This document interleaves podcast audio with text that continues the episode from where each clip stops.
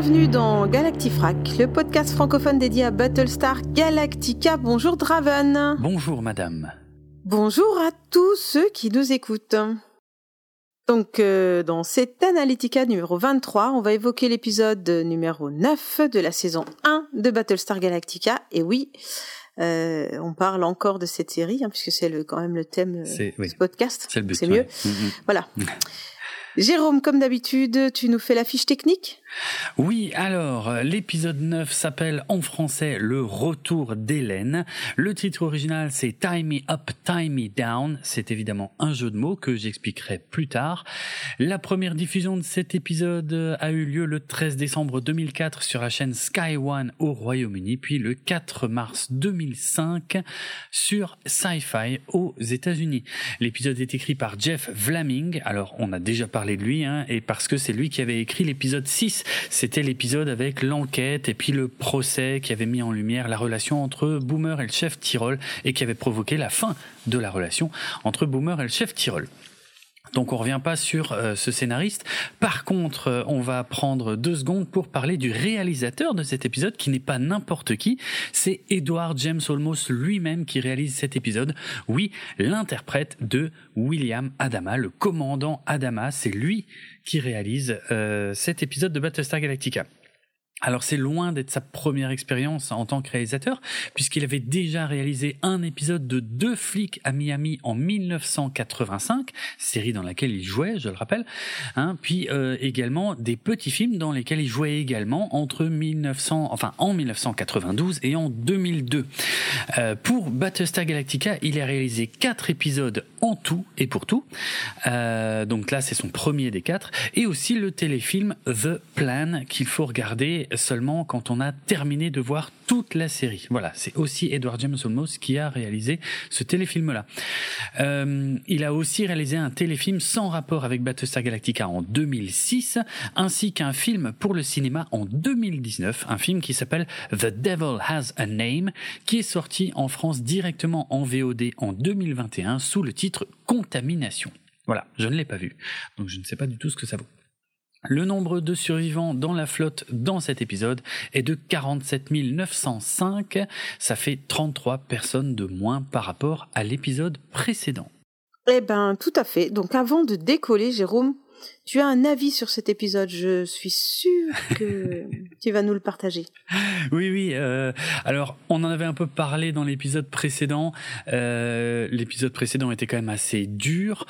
Hein, euh, ça allait assez loin sur des, des thématiques parfois assez violentes et euh, ça avait provoqué des remous en interne. Donc, la chaîne avait voulu que euh, l'épisode suivant soit plus léger et c'est le cas. Il est effectivement plus léger. On pourrait presque même dire qu'il est comique, alors entre gros guillemets, hein, parce que c'est du comique de Battlestar Galactica, donc euh, c'est pas, ça devient pas non plus euh, une sitcom, clairement pas. Mais voilà. Toi, tu trouves ça comique? Moi, je trouve pas ça spécialement comique. Hein. Mais oui, alors ça, ça va être intéressant hein, effectivement. On n'a Mais- pas le même euh, sens de l'humour. Non, mais non, j'aurais pas dit ça. Non, j'aurais pas dit ça parce que je pense qu'on est beaucoup plus d'accord euh, que que ça pourrait paraître sur euh, sur le fond de cet épisode. Mais quand même, si on regarde bien l'approche du truc, on va en parler, mais aussi la musique de certaines scènes, il y a quand même une approche euh, qui, enfin voilà, il y a, y a quand même une volonté de comédie dans la réalisation, ce qui ne veut pas dire que les sujets abordés ne sont pas sérieux. Euh, donc c'est ça qui va être très intéressant. Mais toi, Karine, dis-moi euh, ton avis sur cet épisode justement. J'ai l'impression qu'on n'a pas tout à fait le même. Bah, bah oui, moi, je l'ai trouvé plutôt intéressant. Ouais. Euh, pas si léger que ça. Et, et puis, on se plonge dans la vie des gens. Et c'est ça que je préfère. Ah, Voilà, la vie Ah des oui. gens. c'est vrai. Ouais, Hmm. comme dans Avatar. Tu as vu Avatar? oui, tu veux vraiment parler de ça maintenant Non, non, euh, pas spécialement, mais euh, mais voilà, tu, non, tu non, sais mais- Ah. ce que je pense d'Avatar. Moi, tu peux enlever euh, Hmm. toute l'histoire, la guerre, les tout ça. On enlève tout. Moi, je veux juste voir la vie des gens. Voilà, ça, La- ça me va. La vie des gens, des navis Oui. sur Pandora, Oui. ça te suffit. C'est ça. Oui, Ouais. voilà. ok, Ça me suffit. ça roule. Bon, bref, c'est pas le sujet aujourd'hui. Si t'es pas, bah, si t'es prêt, Oui, je bafouille, excusez-moi. Euh, si t'es prêt, décollage. Alors on attaque par euh, eh bien ce qui s'est passé précédemment dans Battlestar Galactica. Les Cylons ont été créés par l'homme, blablabla, ils ont un plan. On revoit numéro 6 qui dit à Doral dans la forêt que Boomer se comporte et pense comme une humaine. Et on voit euh, Boomer qui dit à Hello qu'ils doivent prendre la fuite. On revoit le colonel Tai qui brûle la photo de sa femme avec un cigare. Et oui, et j'ai une anecdote. Oui, moi j'ai une anecdote, contrairement à tous les autres épisodes où c'était toi. Hum, hum. Figure-toi que la photo qui est en train d'être brûlée par le cigare Ouais. euh, dans la mini-série pilote, c'était pas la photo de l'actrice Kate Vernon. Non, Mhm. non, c'était la femme d'un des producteurs. D'accord, tu nous l'avais déjà raconté, Oui, je- mais je, j'en m'en souvenais plus, alors j'étais quand même un peu contente de la trouver. Mais Mhm. tu nous l'avais raconté quand?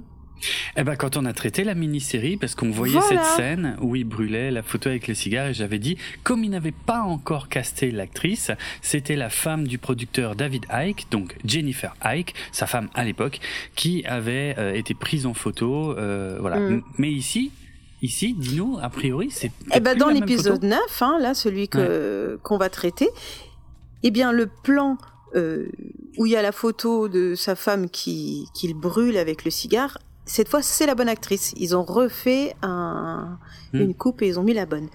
Voilà. Ouais. Donc, c'est, fallait le préciser. Oui. Donc là, qu'est-ce qu'on remarque Que je n'écoute pas les épisodes. Non, non, personne n'a dit ça. je, je suis pas très fière, en fait. Non. J'étais tout. fière de mon anecdote, mais en fait, ça met juste euh, en, exergue mon, man- mon manque de professionnalisme. Absolument pas, euh, puisque de toute façon, je, euh, comptais en parler euh, de tout ça. Et euh, donc, tu as raison, en tout cas, de préciser que euh, cette fois, c'est la bonne photo de la bonne femme euh, du colonel Tai qu'on voit dans ce flashback. Et ça souligne quelque chose dont j'avais déjà parlé, c'est que parfois, en début d'épisode de Battlestar Galactica, il y a des faux flashbacks. Euh, et là, c'en Et est mais un. là, Oui. du coup, je te Oui, coupe. oui. Il brûlait sa tête dans le premier. Et, dans, et là, dans ce plan, il, il brûle pas juste à côté de la tête Ouais, pour ouais, qu'on voit sa tête ou un Ouais, truc comme ça? Juste en dessous, effectivement. C'est vrai. Hmm. Mais, mais ju- c'est fait exprès, c'est pour qu'on voit la tête de l'actrice, à mon avis, qu'ils ont fait en sorte que euh, le cigare soit juste en dessous de la tête. Je pense. Mm, mm. Ouais. Mais bon, Ah ouais, c'est bien vu. continuons, on va pas s'attarder là-dessus. Alors- Sinon, ça va être encore un épisode qui va durer des heures. Non, bah non, quelle drôle d'idée, on fait jamais ça. Euh, alors, euh, juste quand même quelques mots sur l'actrice Kate Vernon, donc qui rejoint le casting de la série à partir de cet épisode 9. Euh, donc Kate Vernon qui a tourné dans énormément de films, séries et téléfilms depuis les- le début des années 80. Hein, euh, bon, son rôle le plus célèbre au cinéma, c'est dans le film Malcolm X de 1992. Et au niveau série, elle en a fait des tas et des tas et des tas.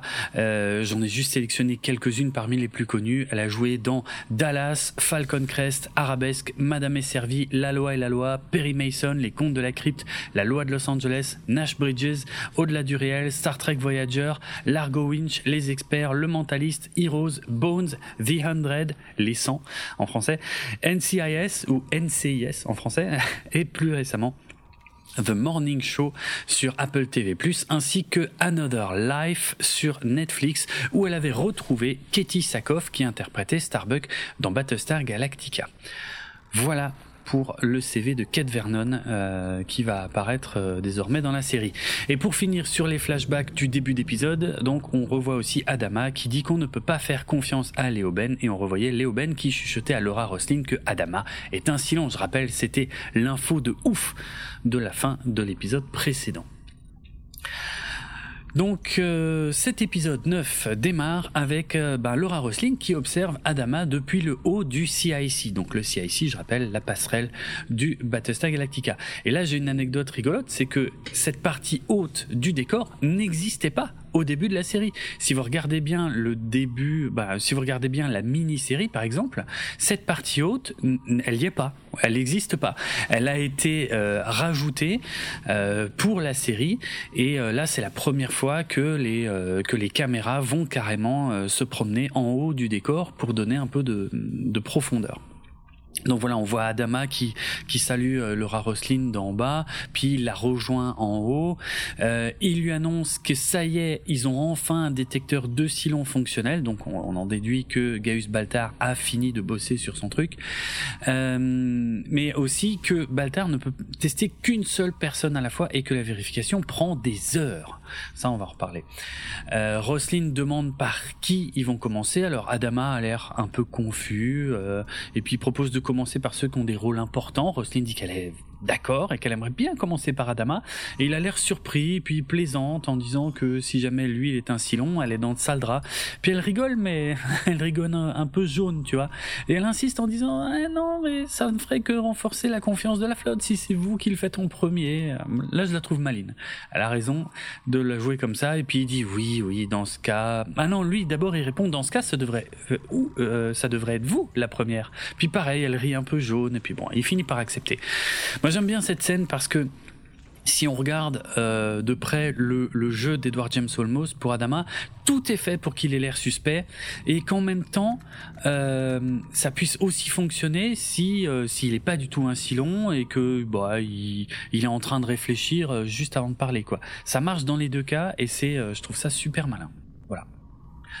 Je continue avec euh, les pilotes de Viper qui font un passage devant le Galactica et là on voit que Billy et Douala ont un rencard et ils les observent à l'avant euh, du euh, Battlestar Galactica depuis une grande baie vitrée.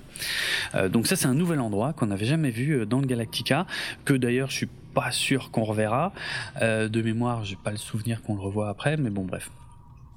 juste une anecdote, donc ce plan, le, début du plan, hein, pas pas encore quand on est dans cette pièce, mais euh, donc quand on est dans l'espace, le plan avec les Vipers qui foncent euh, vers le Galactica et qui changent de direction à la dernière minute avait été suggéré par Gary Hudzel qui était responsable des effets spéciaux euh, sur la série.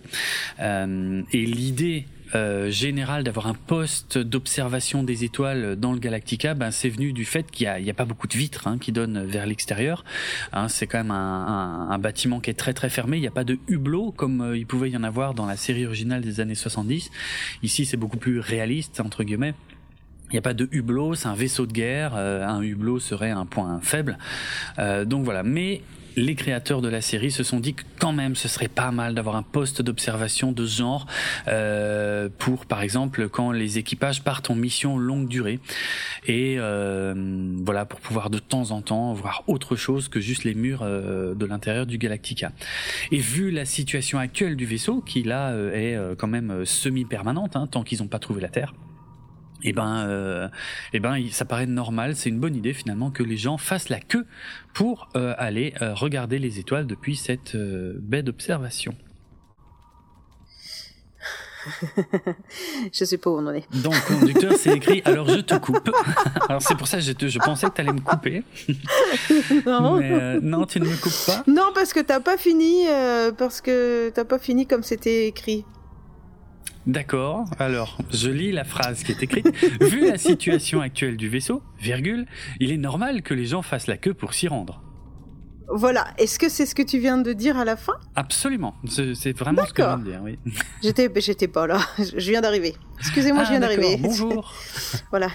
Excusez-moi, je sors de la douche. Alors, est-ce que tu aurais par hasard envie de me couper Ouais, je suis désolée. Je suis, je suis désolée de ne pas, suivre comme il faut. J'ai honte. Alors euh, oui, je vais prendre la parole parce que j'ai envie euh, de raconter la petite scène qui se passe après parce que quand même, ça hmm. concerne Billy. Ah. Voilà, Billy. Il revient et il est avec sa copine Douala. Donc Billy demande s'ils sortent ensemble en lui faisant un grand sourire. Tu sais, c'est une espèce de question dont on connaît la réponse, mais on a quand même envie de l'entendre. Hmm. Et Douala répond que le jury n'a pas encore statué sur ce hmm. fait. C'est un espèce de oui, mais euh, un petit peu en mode je réfléchis. Bon, en vrai c'est mignon et en même temps un poil pathétique. Hein. C'est bon, c'est la fin du monde si vous avez envie de sortir ensemble. Ah voilà, il n'y a pas besoin de faire tout ce tralala. Mais bon. Oh la vache. C'est Oui, oui, oui, oui, il y a des moments. Et le romantisme, bordel.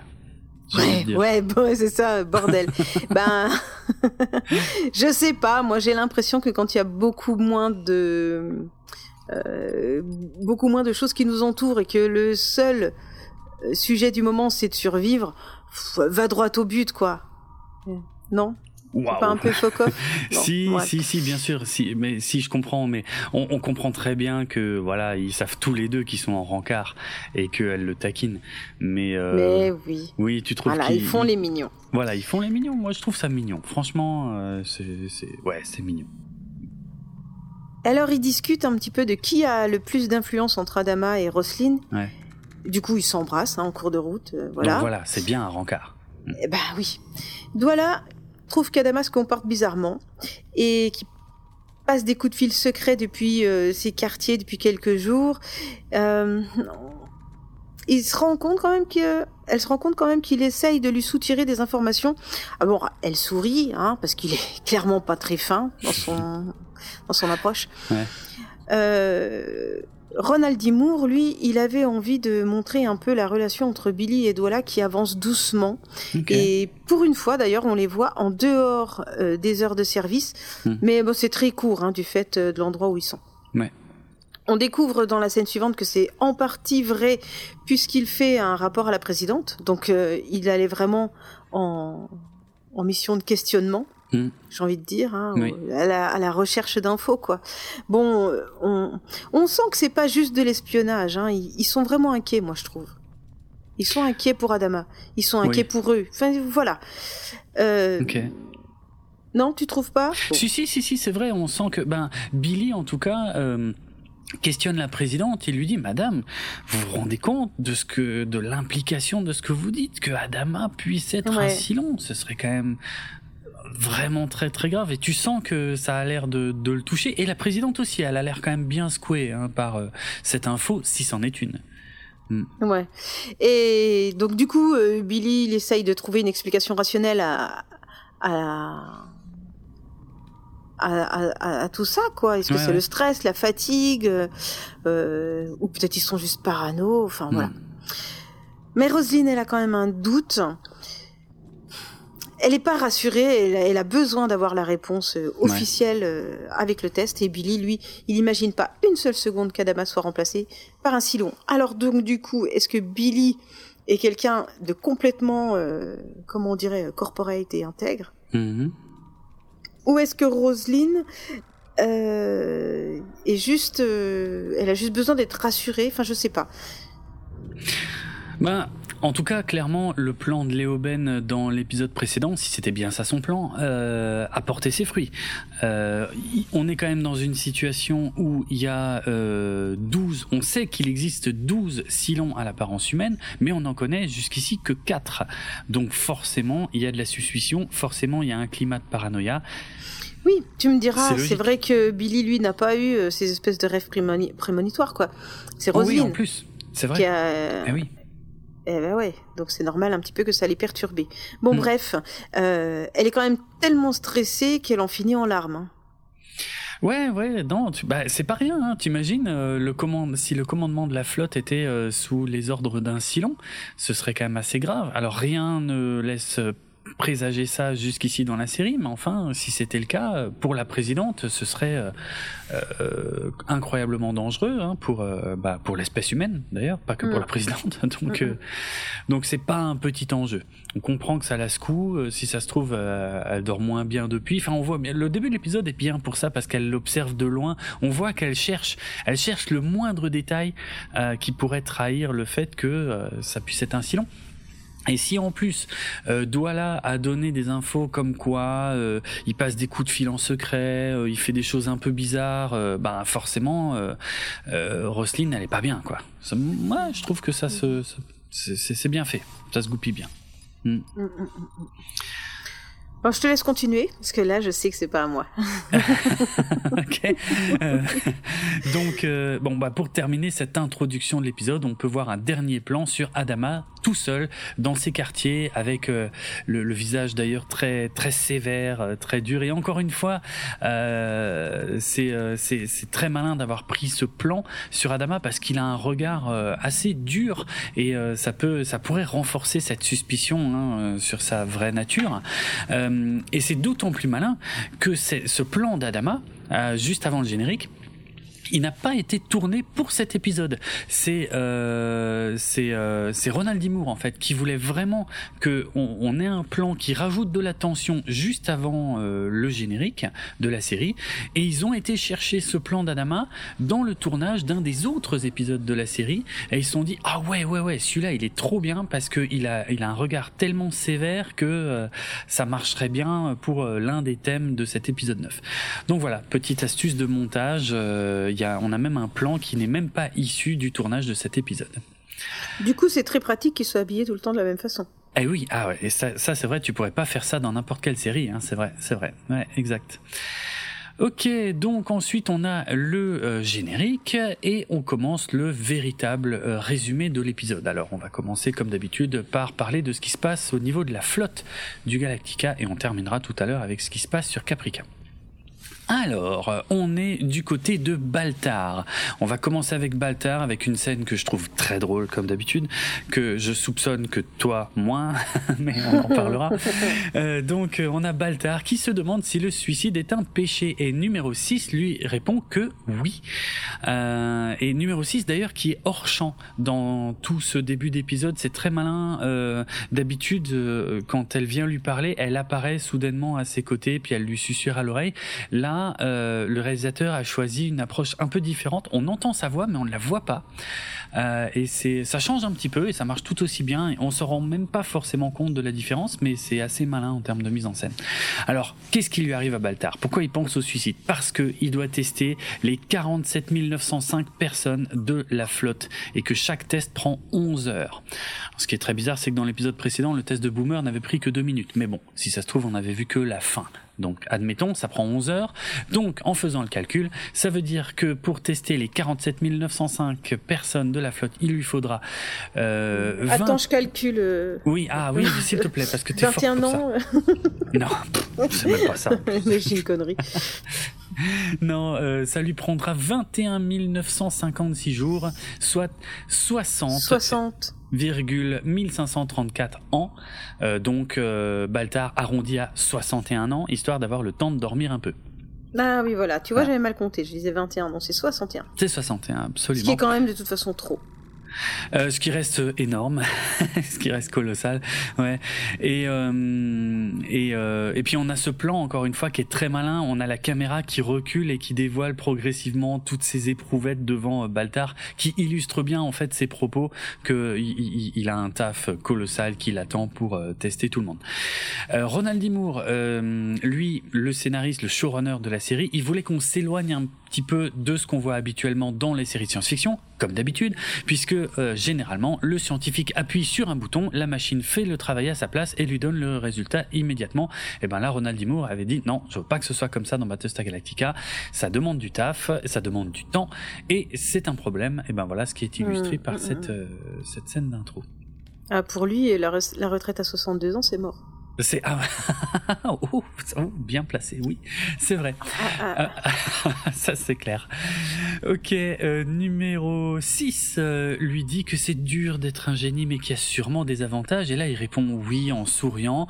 Et on voit qu'il se lève. Et là encore une fois il y a un effet de réalisation qui est très intéressant parce qu'on n'a toujours pas vu numéro 6 à ce moment-là, la caméra passe sous la table, on voit plus que les pieds euh, de Baltar qui se lève, qui se déplace un petit peu, qui va à un autre endroit de la pièce où il baisse son pantalon et elle, on a ses jambes qui apparaissent euh, comme si elle était assise sur la table jusque là. Euh, et donc là, elle se met euh, debout, mais on le voit lui qui remonte sa robe rouge. Hmm et euh, et il, bah, il démarre un acte sexuel euh, voilà. Sauf que Starbuck arrive à ce moment-là. Et euh, c'est très drôle. Enfin, moi j'adore ce moment. Ça me fait éclater de rire à chaque fois. Surtout la tronche qui fait Baltar parce que là il a vraiment l'air con. Déjà d'habitude c'est fort mais alors là il a vraiment l'air d'un débile. J'ose pas imaginer ce que voit euh, Starbuck parce que nous on a droit qu'au gros plan sur la tête de Baltar mais euh, on voit pas tout. Et Starbuck qui lui dit en français ça ne va pas professeur, ce qui est un peu dommage euh, parce que en anglais elle lui disait What's up doc? Et What's up doc c'est une euh, bah, c'est une phrase qui a un double sens hein, qui est une référence bien connue euh, des fans de Bugs Bunny hein, qui demandaient toujours quoi de neuf docteur? Bah ça veut dire ça What's up doc? Voilà quoi de neuf docteur? Donc euh, voilà. Alors il faut savoir que ce gag est un des gags préférés de Ronald. Moore, le showrunner de la série. Moi, je suis bien d'accord. Moi, je le trouve très drôle. Euh, donc du coup, Baltar dit qu'il était en train de faire des exercices. On sait que c'est pas vrai du tout. Il a encore l'air plus bête. Euh, beaucoup de des réactions de Baltar là dans cette scène ont été improvisées hein, par l'acteur James Callis. Il y a eu beaucoup d'improvisation d'ailleurs sur le tournage de cet épisode. C'est dû à la méthode du réalisateur. Ça dépend vraiment des réalisateurs. Il y avait des qui préparaient absolument tout à l'avance. Ici, euh, Edward James Olmos a laissé pas mal d'improvisation, on en parlera plus tard. Euh, donc, euh, Baltar demande à Starbucks qu'il amène en pleine nuit. Elle répond que c'est l'après-midi. il demande ce qu'il peut faire. Elle répond qu'il peut remonter sa braguette. Bon voilà, tout ça me fait bien rire. Elle amenait en fait son test sanguin pour se faire tester. Et là, on a un plan large avec numéro 6, la, robe remontée au-dessus des reins, euh, donc à l'air, qui dit, euh, en regardant, qui est donc penché sur la table avec euh, Baltar juste derrière lui, qui dit qu'il y a quelque chose de curieux chez Starbuck, et, euh, et Starbuck, elle, qui secoue la tête devant le comportement bête de Baltar. Voilà. Euh, bon voilà, moi je l'ai dit, moi ça me fait rire. Surtout, c'est le stoïcisme de Starbuck euh, qui me fait encore plus rire, qui pousse un peu le truc. Euh, J'ai une anecdote sur la musique qu'on peut entendre dans cette scène, euh, parce qu'on on dirait que, que Baltar écoute euh, de la musique d'opéra, chantée en italien, et euh, ben, c'est une composition de Ber Macreary, donc le euh, compositeur euh, de, de la bande originale euh, de la série Battlestar Galactica. Euh, c'est un morceau qui s'appelle Battlestar Operatica, et les paroles sont assez rigolotes. Euh, j'ai traduit, euh, j'ai traduit les paroles du morceau, donc c'est bien chanté en italien dans le morceau euh, façon opéra, mais quand on les traduit en français, voilà ce que donnent les paroles. Malheur sur ton cœur de Silon, il y a un toaster dans ta tête et il porte des talons hauts.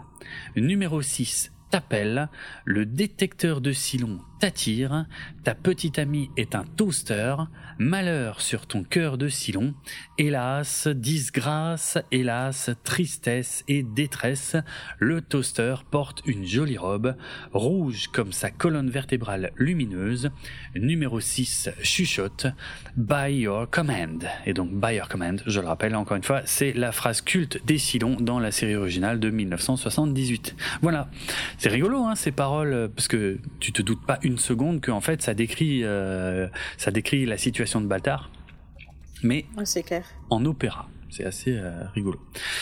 Euh, voilà, donc euh, comme je disais, beaucoup d'improvisation. La mise en scène n'était pas clairement précisée dans le script hein, de, toute cette scène-là dont on vient de parler. Donc beaucoup de choses ont été improvisées par Edward James Olmos sur le tournage. Par exemple, c'était pas du tout prévu qu'on voit numéro 6 cul nu. Et il y a une anecdote très rigolote à ce sujet que raconte l'actrice Trisha Helfer qui joue numéro 6.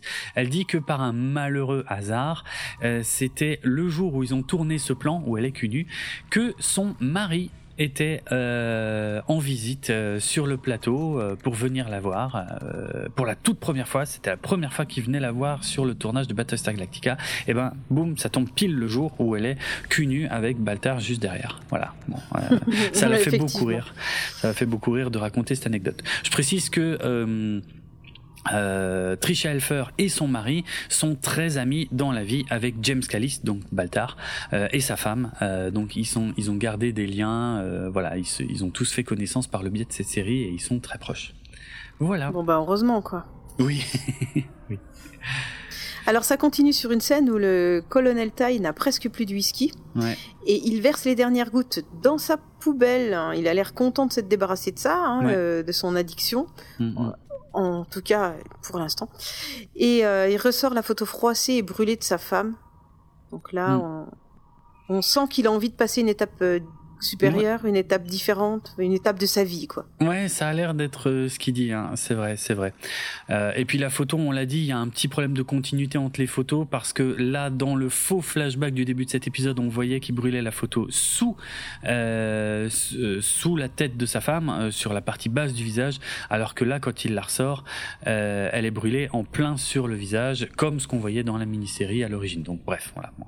En tout cas. Euh, euh, comment dire, c'est Ronald Dimour hein, qui a voulu euh, que les spectateurs voient le commandant second, donc le colonel Tai, de façon un peu différente, euh, parce qu'il rappelle que dans Star Trek, le, le, commandant second, il est toujours d'accord, soit il est toujours d'accord avec le capitaine, hein, soit il lui demande de temps en temps s'il est sûr de la décision qu'il vient de prendre, mais que globalement dans Star Trek, ça va rarement plus loin, et que en général, le commandant second, c'est un personnage qui n'a pas de défaut.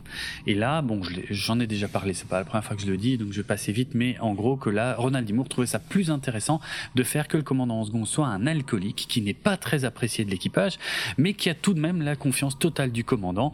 Et cette euh, influence, euh, cette inspiration vient du film Première Victoire de 1965 avec John Wayne dans le rôle du commandant et Kirk Douglas dans le rôle de son second. Tout ça, je l'avais déjà dit.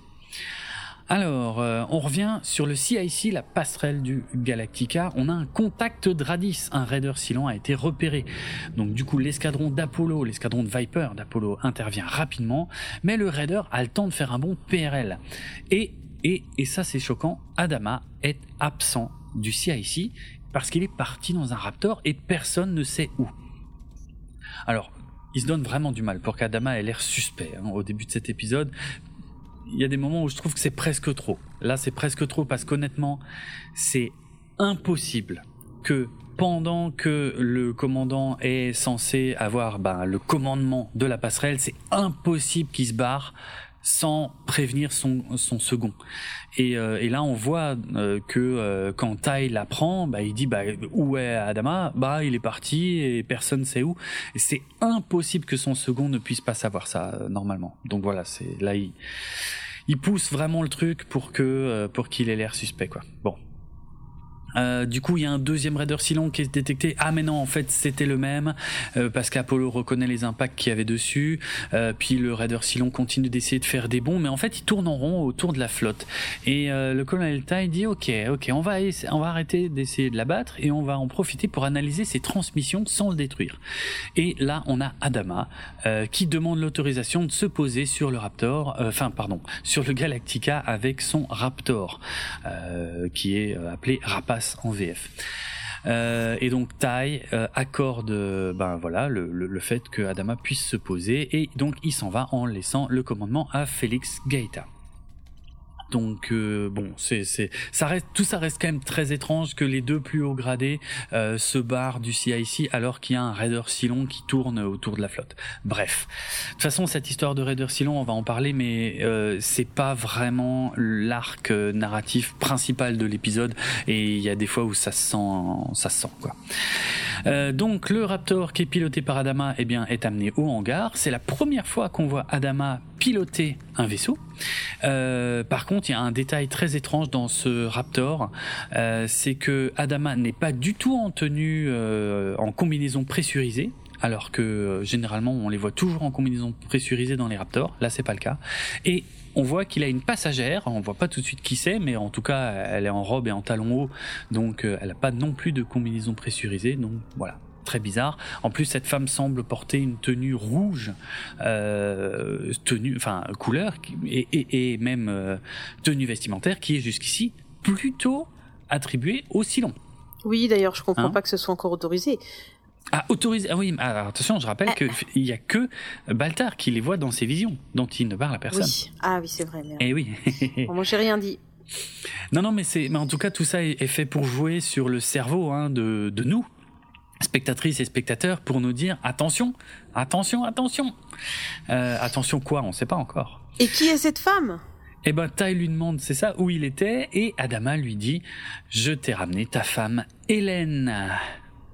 Et là, moi, je dis non, non, mais non, pourquoi il ramène Mais non, le pauvre, il était en train d'essayer de s'en sortir. On sent bien que s'il brûle la photo, c'est qu'il avait besoin de se défaire de cette personne. Et il la ramène. Ouais, il y a un truc et, et, je te rappelle que euh, dans la mini-série, euh, tout au début, c'était une des toutes premières scènes de la mini-série. Lors de la partie de cartes, il y avait euh, le colonel Tai qui se moquait de Starbuck et Starbuck qui lui répondait "Comment va votre femme? Et c'est là que le colonel Tai balançait la table et que Starbuck lui mettait un pain. Donc, on sait que c'est un sujet touchy mais on savait pas encore pourquoi, et bah, on va le découvrir dans cet épisode. Euh, on, on, voit Baltar qui répond au téléphone en disant Professeur Gaius Baltar, département de détection des silents, que puis-je faire pour vous? Sauf qu'il s'attendait pas à ce que ce soit Laura Roslin au téléphone, donc il a Mais l'air oui, con. il se la pète, quel Ah, con. mais il s'ennuie, hein, je rappelle. Hein. Lui, il s'ennuie à mourir. Euh, mais bon, moi ça marche parce que ça me fait éclater de rire à chaque Ouais, fois. il a plus de terre à exploser. Euh, Comme tu vas. Excellent. Je rappelle qu'il l'a pas fait exprès. Hein. C'est une Oui, victime. oui, oui, oui. oups, il a fait oups. Oui, par contre, ça c'est pas faux. Oui, ça, reste un connard. Euh, donc, Roslyn veut connaître le résultat du test d'Adama dès que possible et Baltar lui répond qu'Adama a annulé son test. Du coup, Ro- Roslyn est surprise, voire choquée. Elle demande pourquoi. Et Baltar dit, bah, Adama euh, m'a donné un échantillon de quelqu'un d'autre qui s'appelle Hélène. Et Roslyn lui ordonne de reprendre le test sur l'échantillon d'Adama. Voilà, voilà. Euh, Ouais, ouais. Ah bon. Ouais, je sais pas. Dans... Sinon, après, dans, dans les quartiers privés, euh, Tai n'en revient pas de retrouver sa femme. hein. mhm. Alors elle, elle a aucun souvenir des dernières semaines. Ok, c'est vachement pratique. Bon, je l'aime pas, hein, autant le dire tout de suite. Oui, Euh, je crois. et bah, alors lui, il suppose qu'elle était sur euh, le vaisseau du Rising Star. hein. Mhm. C'est quel vaisseau ça déjà? Euh, c'est ah oui, tu as raison de le préciser parce que oui, pour moi ça paraît évident. Euh, alors qu'en fait, c'était un vaisseau qui était dans la série originale. Il y avait même tout un épisode de la série des années 70 où Starbuck était soupçonné d'un meurtre qu'en fait il n'avait pas commis. Eh bien, euh, je crois que en VF cet épisode s'appelait Meurtre dans l'espace et en VO ça s'appelait Murder on the Rising Star. Donc voilà, le Rising Star, c'était un, un vaisseau qu'on voyait dans la série originale, qui que ici on va pas voir, mais en tout cas qui est mentionné. Donc petit clin d'œil à la série originale. C'est cool. Ouais. Alors elle se souvient, elle, juste qu'elle était sur Picon en train d'acheter un billet à l'aéroport. Mm. Ouais. Et euh, c'était des rêves. euh, bon, elle, elle a perdu un peu conscience euh, et elle vient de se réveiller que depuis deux jours. Mm, mm. D'accord. Elle a sûrement perdu connaissance à l'aéroport et quelqu'un l'a ramassée et l'a mise Mm. dans le premier vol. Mais elle ignore qui. Ouais, c'est. Ouais, ouais, quoi. C'est ouais, bon. Admettons. Oh, je te connais quand tu dis admettons, c'est que c'est que ça ne te convient pas. C'est ça. Ok, ok, ok. Euh, alors, sois rassuré, parce que Ronald D. Moore est conscient que le retour d'Hélène est une facilité scénaristique. Il le sait, il le dit, il a été scénariste assez longtemps, il sait très bien ce que disent les les, euh, spectateurs hein, quand ils voient ce genre de truc. Donc, euh, clairement, il dit quand on fait ce genre de truc dans une série, dans un scénario, il faut faire attention à pas le faire trop ou trop souvent parce que ça pourrait finir par lasser le public. Euh, donc, il l'a dit dès le départ, quand ils ont fait cet épisode, on va le faire cette fois pour ça, mais on le refera pas. Il est très très peu probable que d'autres personnages retrouvent des proches dans la flotte dans les épisodes suivants. Ce serait vraiment une facilité. Euh, ici, il y avait un but. Ici, euh, le fait de la faire revenir à ce moment-là, ben, nourrit un petit peu la paranoïa euh, au, sujet des Silons. Donc, Ronald. Moore a trouvé que c'était intéressant de le faire à ce moment-là. Voilà. Mais vu que Ronald. Moore savait aussi que ce serait difficile de nous faire accepter le fait que Tai puisse soupçonner Adama d'être un Silon, il fallait que ça vienne par un autre personnage, et donc sa femme, qui lui suggère ça pour que ça soit plus crédible. Donc c'est pour ça que tout ça se passe dans le même épisode. Il y a une vraie construction scénaristique. Voilà. Voilà, voilà. Mais Ronald D. Moore est vraiment conscient des limites euh, de, de ce type de- d'exercice. Euh, Bon, on peut voir un Viper qui vole en formation avec le raider euh, Silon. On a euh, Starbuck et le chef Tyrol qui disent euh, qu'il leur manquait des informations sur le raider Silon et qu'à chaque fois que le nouveau fait un bond, il donne des infos parce qu'il transmet, euh, voilà, il fait des transmissions qui sont interceptées et qui sont analysées. Donc euh, voilà, Adama, euh, en gros, il écoute tout ça, il leur dit ok, ben continuez et il voit Apollo qui arrive et il lui demande Apollo, as-tu prévu quelque chose pour dîner ce soir Tiens, Oui. ça- Non, mais il y a des priorités, ok non Il y a mais des c'est marrant, priorités. c'est bien vendu dans la scène parce qu'on voit vraiment le visage d'Apollo qui dit What? Qu'est-ce que tu viens de me demander? Hmm. Non, mais. Hmm. Enfin bon, bref. Euh, donc on retrouve Hélène qui demande à Tai de lui pardonner ce qu'elle avait dit autrefois. Euh, et lui, bah, c'est hmm. bon. Il dit que c'est du passé. Ils vont tout recommencer à zéro. Euh, voilà. Il fait un reboot, c'est parti. Et ils s'embrassent. c'est beau. On en parlera. Oui, on en parlera après. Non, c'est pas beau. non, non, c'est pas beau. Non, ça, ça pue du cul même. Hein. le téléphone sonne. Tai doit partir. Hmm. Et alors là, elle demande C'est ta petite amie Connasse. Oh, oh, ok. ah, Toi, t'as vu, as vu Claire dans son jeu direct. Hein. On va pas se mentir. Hein. Parce qu'il y a des gens qui n'ont pas vu ça. Non, je pense que ça se voit, mais quand même, euh, ouais, ouais. Euh. Bon, elle prêche un peu le faux pour savoir le vrai, mais surtout, elle voudrait le faire culpabiliser. Je hmm. pense que c'est une personne malsaine. On, le voit dans toutes ses postures, ses tournures de phrases, euh, direct quoi. Là, ça fait très peu de minutes qu'elle est dans la série, hmm. et, et tu vois tout de suite que que c'est pas que c'est pas un personnage sain quoi. Il lui répond qu'il doit partir pour des raisons classées secret défense, comme autrefois quand ils étaient ensemble, et que ça avait déjà l'air d'être la merde. Euh, oui, apparemment, apparemment. On va, on va revenir là-dessus. Euh, en tout cas, le colonel Tai a été appelé par la présidente Roslin et euh, c'est rare hein, qu'ils se parlent euh, Tai et la présidente. Hein. En général, la présidente discute plutôt avec Adama, mais là, pour une fois, elle discute plutôt avec euh, Tai et il est pas content du tout qu'elle puisse suggérer qu'Adama est un Silon parce que euh, Adama lui a sauvé la vie plusieurs fois au colonel Tai. Ça fait longtemps qu'ils se connaissent. Roslin lui dit ouais, c'est sûrement difficile à entendre, mais quand même faites attention aux prochains mots que vous allez prononcer.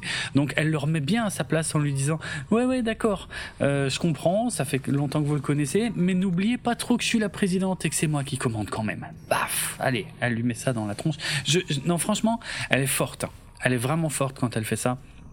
Tout, est dans la tournure parce qu'elle elle fait ça avec douceur et, limite en souriant et euh, moi je la trouve vraiment vraiment balèze hein. euh, elle, fait ça bien donc euh, bon voilà, elle, demande au colonel Tai s'il a vu que Adama se comportait de façon suspecte ces derniers temps. Alors il répond non, du tac au tac. Et euh, elle lui dit ouais, et même la fois où il s'était absenté sans prévenir personne, euh, il répond ben oui, en fait il était parti chercher ma femme. Et là, Roselyne elle tique quand elle entend le prénom Hélène. Et c'est là enfin qu'elle comprend le test, qu'elle dit ah mince donc la personne qui, qui se fait tester à la place d'Adama, c'est cette fameuse Hélène, c'est la femme de mhm. Tai. Oh là là, ah oui d'accord. Donc là, elle comprend. Elle dit qu'elle aimerait beaucoup rencontrer cette Hélène, toujours avec le sourire, et elle rappelle Baltar. Ça, ça, ça, me fait très drôle parce que, enfin, ça me fait beau, ça me fait rire et je trouve ça très drôle parce que elle rappelle Baltar pour lui dire finalement reprenez plutôt les tests sur l'échantillon d'Hélène comme on vous l'avait ordonné à la base. Et j'adore la tête de Baltar qui comprend rien et qui qui, est là, mais ils me font chier. Euh, un coup c'est Adama, puis après c'est Hélène, puis après c'est de nouveau Adama, puis là c'est de nouveau Hélène. Ils me font vraiment chier. Déjà que ça prend un temps fou avec leurs conneries, ils m'emmerdent. Voilà. Mais moi, il me fait, il me fait rire. Oui, bon, voilà. Euh, et pour une fois qu'ils bossent. oh la vache, ok. C'est vrai. Alors, on retourne dans les, dans les quartiers du Cololentai. ok euh, et Hélène, elle propose une bouteille pleine d'ambroisia à son mari. Mm-hmm. Il est surpris, lui, forcément, qu'elle ait trouvé ça. Hein eh oui. C'est quand même, on est quand même en, un peu en pénurie, quoi. Ah ouais, c'est vrai en plus. Ouais. Bah ouais. Mais elle répond qu'elle a ses sources. Oui, oui, la meuf qui vient d'arriver là et qui savait pas où elle était avant, elle a des contacts. Euh, limite, c'est la reine du marché noir, quoi. Hum, hum. Mais euh, elle lui propose un verre pour fêter leur nouveau départ ensemble. Il accepte, euh, même s'il en service d'ailleurs. Ouais, ouais. C'est con, hein, parce que il venait juste de décider d'arrêter de boire, apparemment. Euh, mais, euh, mais voilà, Ronald Dimour, encore lui, hein, trouvait ça crédible que ce soit elle qui le fasse replonger, parce qu'en plus, c'est sûr qu'elle connaît son problème d'alcoolisme à son mari. Euh, mais euh, voilà, ça aide aussi. Tout ça sert la narration, encore une fois. Tout ça aide à nous faire comprendre, nous qui sommes en train de regarder ça, que euh, cette femme est visiblement une source de problème. Hein. Mais oui, mais de toute façon, c'est elle qui le resserre. Et c'est ça qui est hallucinant. Ouais, ouais, elle le resserre Alors lui, il boit, mais elle resserre, elle resserre. Donc, ah oui, oui, ok, il a un problème d'alcoolisme, mais est-ce que elle serait pas un peu la cause et et, et la personne qui le pousse, quoi? Mhm. Enfin, même pas, je, je dis est-ce que, mais oui, c'est. Il y a Pas de est-ce que c'est. En même temps, quand t'as une personne qui pousse une autre vers le mauvais chemin, quoi, qui le pousse dans son vice, c'est clairement un, un- euh, c'est clairement un acte totalement pervers. Quand, Ouais. euh, quand j'ai vu cette femme, moi, j'ai direct pensé que c'était une perverse narcissique, en fait. D'accord. Je sais pas. D'autant plus, en le voyant brûler la photo, ça veut dire que c'était quand même quelqu'un qui lui avait fait du mal. Ok. Euh, je veux dire, si t'en es à brûler la photo de ton ex-femme, ou en tout cas de ta femme disparue, parce qu'ils étaient Oui. peut-être pas séparés avant, on sait pas, euh, c'est qu'il y a, il y a quand même un passé qui est lourd, quoi.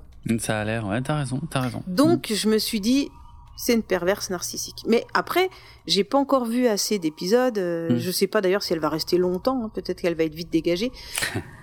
J'en- J'en sais rien. Ouais. Euh, Du coup, Jérôme, Oui. pervers narcissique, peut-être ça serait bien d'approfondir le sujet pour qu'on Ah. soit bien sûr de parler de la même chose. Ok. Ouais. Ouais. Bien sûr. Bien sûr. Euh, parce que c'est quand même un petit peu euh, le mot un peu fourre-tout en ce moment où, je trouve que le euh, ce côté pervers narcissique, manipulateur pervers narcissique, qu'on Mhm. dit même, j'ai pas envie de dire que c'est à la mode en ce moment, mais en tout cas on en parle plus que fut un temps. Ouais. Et on a tendance à y balancer un peu tout. Donc Mhm. pour qu'on soit bien clair, ce sont des personnes qui se distinguent du cadre rationnel, c'est-à-dire qui ne pensent pas comme toi, qui n'agissent pas comme toi. Hein, c'est- euh, c'est d'abord un énorme sentiment de supériorité avec un ego surdimensionné. Mhm. Tu me diras si elle coche toutes les cases, hein, mais euh, voilà. Ça. Déjà, ça a l'air d'y ressembler. Ouais. Ouais. Ouais. Besoin d'être admiré, mais mégalomanie aussi. Mhm. Aucune empathie. Hmm. Là, Ah c'est euh, Ça, ça c'est particulièrement. la base, quoi. Euh, Ça, le c'est pervers- intéressant.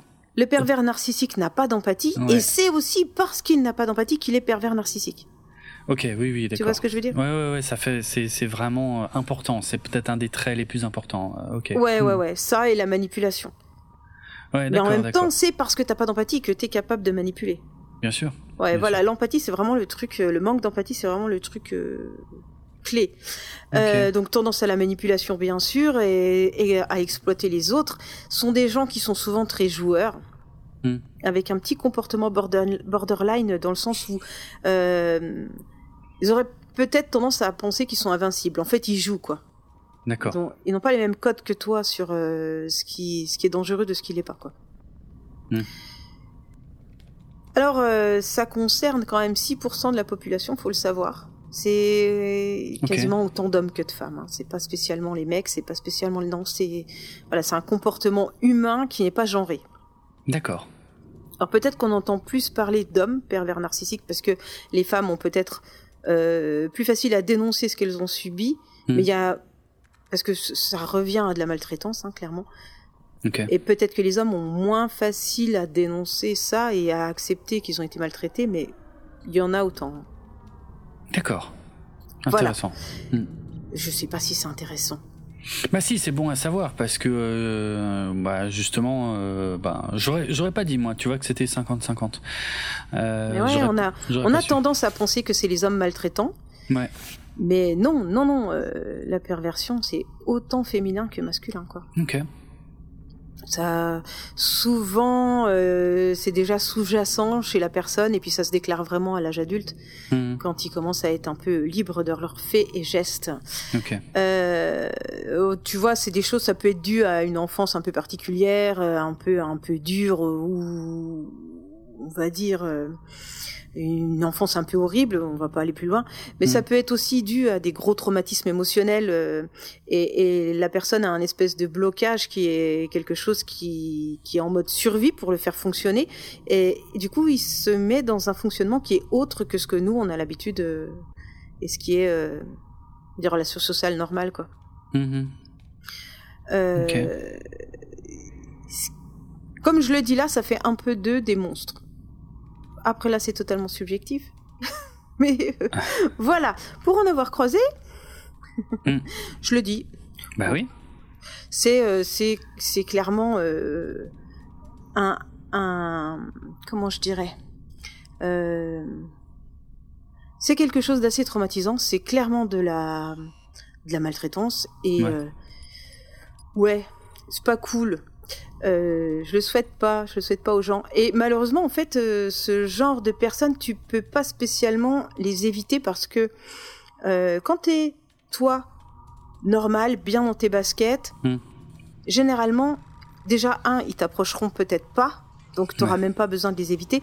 Et tu vas de toute façon les éviter s'ils t'approchent parce que tout de suite, ils vont te sembler bizarres. Ça va pas marcher, quoi ce sont des personnes qui approchent euh, leur, euh, leur victime et leur proie, et, j'utilise bien ces mots-là, quoi. Mm-hmm. Quand t'es faible, tu vois, comme un, chasseur euh, va aller euh, attraper la, la bête la moins la moins forte du troupeau, bah ben, c'est un peu mm. pareil, quoi. Voilà. D'accord. Si, si t'es dans une période où, où c'est pas cool, ben ils vont te repérer et c'est à ce moment-là qu'ils vont qu'ils vont profiter de toi, quoi. Mm. Donc, euh, donc je sais plus trop euh, où est-ce que j'allais, mais voilà. euh, donc euh, oui, méthode. Leur méthodologie, euh, ils chassent pour trouver leurs victimes. Et si vous êtes en position de faiblesse, eh ben c'est peut-être là que vous allez en croiser. mais vous saurez pas, parce que ça va être une princesse ou un prince charmant. Parce que ça mhm. commence toujours comme ça, et on appelle même cette première période de rencontre la lune de miel. Ok. Euh, et puis après, volte-face. Dès l'instant que vous êtes euh, sous emprise, qu'il a réussi à vous faire culpabiliser ou à faire vous faire comme là retomber dans les vices, euh, on voit qu'il est en train de retomber dans son alcoolisme et le piège se referme quoi. Mhm. vous êtes désarçonné et puis vous êtes c'est parti quoi. Il y a la manipulation qui va qui va avec, la culpabilisation, euh, tout. Ça c'est assez euh, c'est assez conséquent tout le mécanisme qui se met en place pour euh, finir par vous détruire. L'objectif c'est de vous détruire. Alors ça peut paraître bizarre de, de s'approcher d'une personne pour la détruire, mais en fait tout ce qu'elle tout ce qu'elle vous prend, c'est-à-dire qu'elle va, elle va détruire votre confiance en, en vous, votre, votre cercle social. En fait, à chaque fois qu'elle vous détruit, elle, elle, elle grandit. Hmm. Elle, elle, aspire toute, euh, toute votre, euh, tout, tout, votre côté positif pour, euh, pour le prendre. C'est vachement bizarre en fait. C'est. Oui, c'est particulier. Et, et, du coup, je, voilà, c'est particulier. Et du coup, presque, je dirais que c'est intéressant à observer. Hmm. Et il y a souvent des personnages dans les séries, dans les films, qui sont euh, clairement des pervers narcissiques parce que c'est un sujet d'étude qui est, euh, vais pas dire sans fin, mais qui est, euh, qui est assez intéressant, quoi. Mm-hmm. Donc, euh, qu'est-ce que je pourrais dire d'autre euh, sont voilà, ce sont des gens qui ont aussi toujours besoin d'attention, qui sont hyper séducteurs. Euh, bon, souvent il y a une réputation. Hein, on sait d'avance que ces gens sont comme ça, mais mais quand t'es une victime et quand tu te fais attraper, c'est que t'es assez faible pour ne pas voir tout ça, quoi. Ouais, ok. Euh, il y aura aussi un isolement. Il va essayer de monter tout le monde pour que tu te sépares de ton entourage, hmm. pour, euh, pour quitter que toi. Non, c'est bizarre ce que je viens de dire. Pour qu'il... Euh, bah, tu n'es plus que lui comme échange, quoi. Oui, ok, ouais, ouais. Ce qui hmm. fait qu'au bout d'un moment, tu n'arrives plus à savoir le, le, vrai du faux, tu perds pied, quoi. Euh, et puis, euh, puis voilà. Bon. Alors, euh, bah, après, c'est comment se défaire d'une personne comme ça. là, il y a plusieurs choses. La première, c'est de fuir, hmm. rompre tout contact. mais vraiment, hein. C'est pas la peine d'essayer de faire changer les gens comme ça, malheureusement. ah oui, oui. Bah, peine perdue. Ouais, c'est bah, peine perdue. C'est c'est compliqué de l'admettre et c'est compliqué de d'imaginer que pour eux c'est mort quoi, c'est cramé. La personne qui est comme ça, voilà, elle va elle va finir comme ça. Hum, hum. Et, et, et, ce qui est ce qui est vraiment tordu chez euh, certains pervers narcissiques, c'est qu'ils en jouent de ça. C'est-à-dire qu'ils savent que parfois leur victime, parce qu'on peut utiliser ce mot-là, leur victime va essayer de les sauver et, eux ils vont dire oui je sais que je suis comme ça. Je veux bien faire, euh, j'aimerais tellement que tu m'aides. Si tu m'aides, ça ira hmm mieux, voilà c'est ça. Et donc ils en jouent, mais mais pour euh, continuer de piéger finalement l'autre personne et pour encore une fois euh, la voilà la, la, maintenir sous contrôle quoi. Et la et la et la personne qui est victime on va lui donner un sentiment euh, de, tu sais, de chevalier blanc. C'est eh grâce à toi que tu vas me, enfin, tu vas me sauver.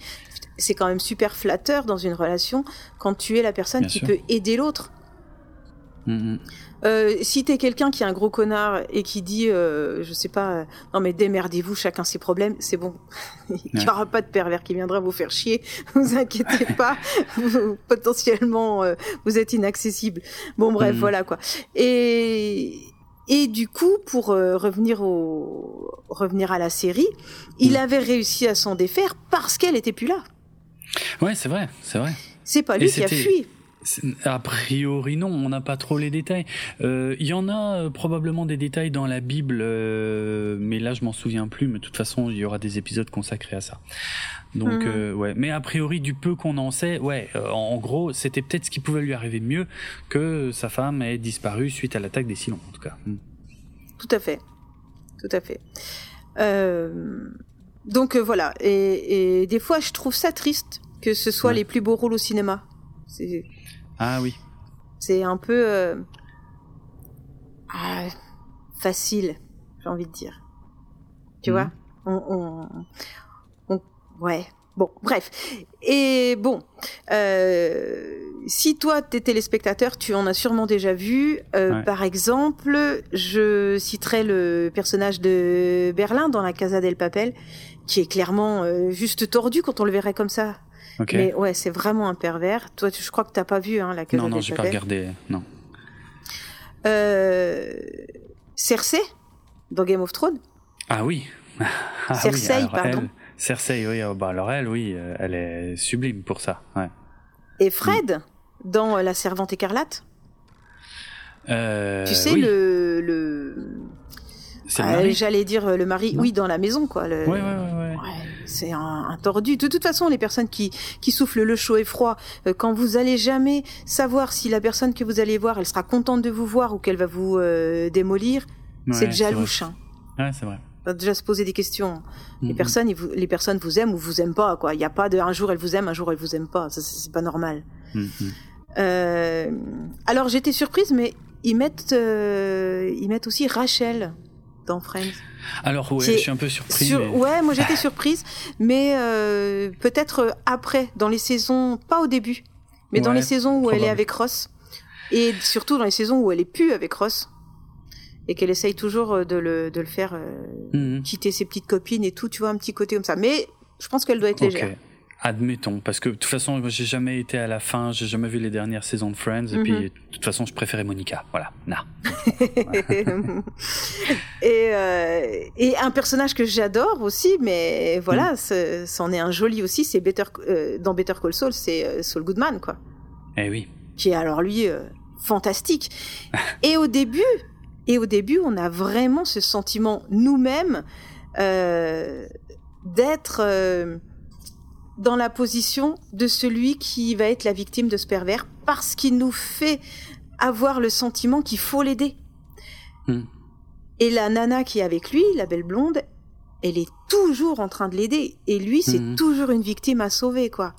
Ah et, enfin, si vous avez jamais vu cette série, mais la fin est juste fantastique. Si tu regardes, si tu regardes bien la fin en ayant en tête que ce mec est un pervers, la fin, elle est parfaite. Ok. Ok. Le pervers ne s'avoue jamais euh, vaincu hmm. tant qu'il n'a pas fait game over avec vous et qu'il n'a pas une autre victime. Tant qu'il n'a pas quelqu'un d'autre et qu'il est parti sur une autre qu'il est parti sur une autre partie de jeu avec quelqu'un d'autre, il reviendra tout le temps. Ça peut prendre des années, hein, mais les gens hmm. là ne s'en vont jamais. Vous êtes tout le temps potentiellement quelqu'un sur qui il peut retirer une ficelle ou quoi. Il ira euh, toujours, euh, ou elle, hein, ira toujours retester tout le temps, tout le temps. La, la seule façon de s'en débarrasser, c'est de de plus jamais avoir de contact avec. euh, Mhm. Mais t'imagines, tu t'es marié avec la personne, t'as des gosses avec la personne, Ben, c'est mort. Tu vas Ouais. être, tu vas être sous,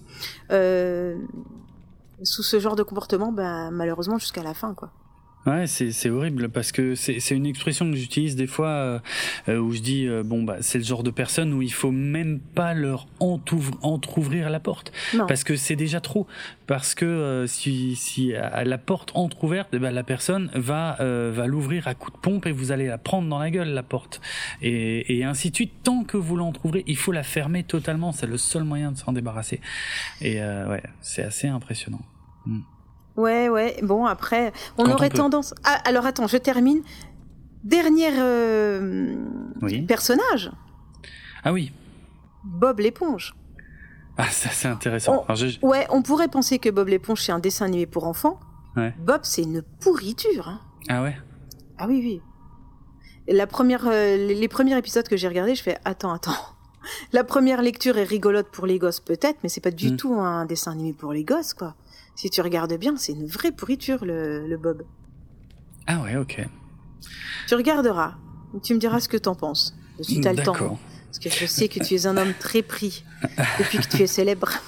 N'importe quoi. Hop, ne changeons pas de sujet, s'il vous plaît. Oui. Tu voulais dire encore quelque chose? Alors, je voulais rajouter quelque chose. Ça peut. euh, on trouve beaucoup de pervers dans les relations amoureuses, Mhm. mais tu as énormément de pervers dans les, dans les relations amicales et professionnelles tout autant. C'est vrai en fait. Ouais, oui, oui, oui, c'est vrai. Il n'y a pas que dans les couples. Hein, exact. Bien vu. Bah, bien vu, j'en sais rien. En tout cas, euh, Non, mais c'est bien de le savoir. C'est ça que je veux dire. oui. Oui, oui. Hmm. Si une personne te fait culpabiliser, c'est pas normal. Ouais, ouais. Alors je- là, je le dis pas pour le, pas pour le l'épisode qu'on est en train de traiter et pas pour le sujet qu'on est en train de traiter euh, de, de, Ga- de Battlestar Galactica. Je Hmm. le dis pour les gens qui nous écoutent, on sait jamais. Ouais. Et après, je ferme euh, ma bouche et je te laisse parler longtemps, longtemps. Ok. S'il y a quelqu'un au quotidien qui est toujours en train de vous faire culpabiliser, c'est pas normal. Et si vous vous sentez malheureux avec quelqu'un, c'est pas normal non plus. Et si la personne vous fait des reproches tout le temps, c'est pas normal. Mhm. Personne n'a le droit de faire du mal à une autre personne, que ce soit euh, moral, physique, voilà. Et c'est et c'est ça qui est un peu euh, euh, difficile, c'est que tu dis oui bon bah la personne ne m'a pas battu, j'ai pas de bleu. Non Mhm. non, tu peux prendre des coups euh, verbalement, moralement, voilà quoi. hein. Donc voilà. Si on vous fait culpabiliser, c'est pas normal. Pas normal. Et c'est la première chose qu'on vous fait. Quand vous rencontrez un pervers, la première chose, c'est d'abord il est tout gentil, ou elle est toute gentille, et d'un coup, bam, tu culpabilises pour un oui, pour un non, tu comprends pas pourquoi. Hmm. Suivi de la totale crise d'angoisse, euh, etc. Quoi. Ah, oui, manque de sommeil, euh, voilà. Puis après, c'est la descente aux enfers. Jusqu'à ce qu'il meure. Ah bah ça c'est mon opinion personnelle. Ok. Ça meurt pas si facilement que ça. Non, non. Oh, pff, ok. Tu sens, hein que... Moi, alors, pour être passé par là, je, je n'ai plus de... Euh, Est-ce qu'on peut dire des séquelles? J'en sais rien. J'ai Ah. encore, euh, j'ai encore de la haine, mais Mhm. je, je pense que je m'en sors bien. C'est pas évident. Non, c'est Voilà, pas évident. C'est Mhm. pour ça. Je le dis. Ok. c'est pour ça que je le dis. Ça arrive à n'importe qui. Oui. Et ce n'est pas normal d'accepter ça. C'est vrai. Je suis entièrement d'accord avec tout ce que tu viens de dire. hein, que ce soit bien d'accord, hein, même si on rigole un peu. Euh, c'est des sujets graves et importants, et, et c'était un, un bon moment pour euh, l'aborder. Alors euh, voilà, donc on a dit que Bob l'éponge était un connard comme Saul Goodman. J'aime, c'est, impressionnant qu'on arrive à mettre dans la même phrase ces deux trucs. Hein. Oui. Donc j'espère vraiment pour Taille que Hélène n'est pas ce que je pense. On, on va Mais- regarder parce que j'ai ta liste des signes, là, les 13 signes euh, du pervers narcissique. Et à la fin de l'épisode, si tu veux, on va revenir dessus et on regardera si elle, combien de signes elle coche. Hein Si tu veux bien. Ouais, À mon avis. je lui souhaite doute, hein. pas. Bah oui, mais on se doute, on se doute très bien. Non, mais ça va être intéressant. Très bien. Très intéressant, merci. on continue, mais je te laisse la parole, je crois. Hein euh, oui, oui, oui. Alors, euh, je vais maintenant parler du colonel Tai, de sa femme Hélène, de euh, Laura Roslin, d'Adama père et d'Adama fils, donc à savoir Apollo, qui dînent ensemble dans les quartiers privés d'Adama euh, bon, on sent assez rapidement que Laura Roslin n'est pas une grande femme, une grande fan d'Hélène, hein, qui euh, d'ailleurs Hélène qui met les pieds dans le plat direct, qui l'attaque directement sur ses compétences euh, de maîtresse de maternelle en tant que présidente. Boum, allez, elle y va. on voit pendant toute la scène quasiment que Laura Roslin, elle fait que sourire, un grand sourire en disant hum, hum, oui, oh, formidable, hum, oui. Oui, et, mais qu'elle en pense pas moins, hein, parce que je pense qu'elle, elle découvre un personnage hallucinant. C'est euh, peut-être un, un sourire diplomatique. Ah, c'est clair. Ah bah là, je pense, ouais. Ah oui, oui. Ah, c'est assez impressionnant. On a Hélène qui complimente Apollo sur sa beauté, qui rappelle celle de sa mère, et elle dit que son frère Zach doit être aussi beau que son père. Et là, Adama lui dit que son fils est mort depuis deux ans. Euh, donc, euh, ça devrait plomber l'ambiance, mais pas tant que ça. Hein. Ouais, moi je dis schéma classique. Ah oui? Ouais, le pervers qui flatte les gens, euh, qui, qui peuvent peut-être leur apporter quelque chose, euh, voilà, détruire ceux, ceux dont ils se méfient. Euh. Hmm. Ah ouais. Hmm. Ok. Ok, donc euh, ça continue de cocher, de cocher les cases. bon, en tout cas, là, on apprend en quelque sorte que Adama et la femme de Thaï se connaissent depuis longtemps, mais qui ne se sont pas vus depuis au moins deux ans. Donc la séparation avec euh, finalement euh, le colonel Tai, là on a quand même une info importante. Euh, on se rend compte que ça fait au moins deux ans qu'il est séparé de sa femme. Tu vois, ça date pas juste de l'attaque des Silons.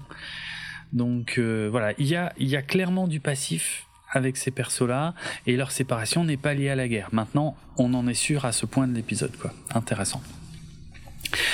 puis on a Hélène qui commence à faire du pied à Apollo. Euh, alors qu'elle vient de faire une grosse gaffe en parlant de son frère qui est mort. Euh, manque d'empathie, non? T'as parlé de ça à un moment? Oui, oui, complètement. ouais. Hein. Euh, Adama qui souligne que personne ne sait comment elle est arrivée sur le Rising Star, ni comment elle a été soignée avant la semaine passée. On a Apollo qui se lève d'un bond pour débarrasser la table parce qu'elle est en train de, enfin voilà, ce qu'elle fait est plus qu'un convenant. Euh, et puis, encore une fois, elle met les pieds dans le plat, elle demande à Adama, bon alors, Adama, elle est où la Terre et quand est-ce qu'on arrive? Et Adama lui répond, c'est classé secret défense. Alors nous, on sait que c'est un mensonge, hein, mais effectivement, il vaut mieux pas qu'une femme comme Hélène ait cette info. Hein, on comprend maintenant euh, assez aisément pourquoi.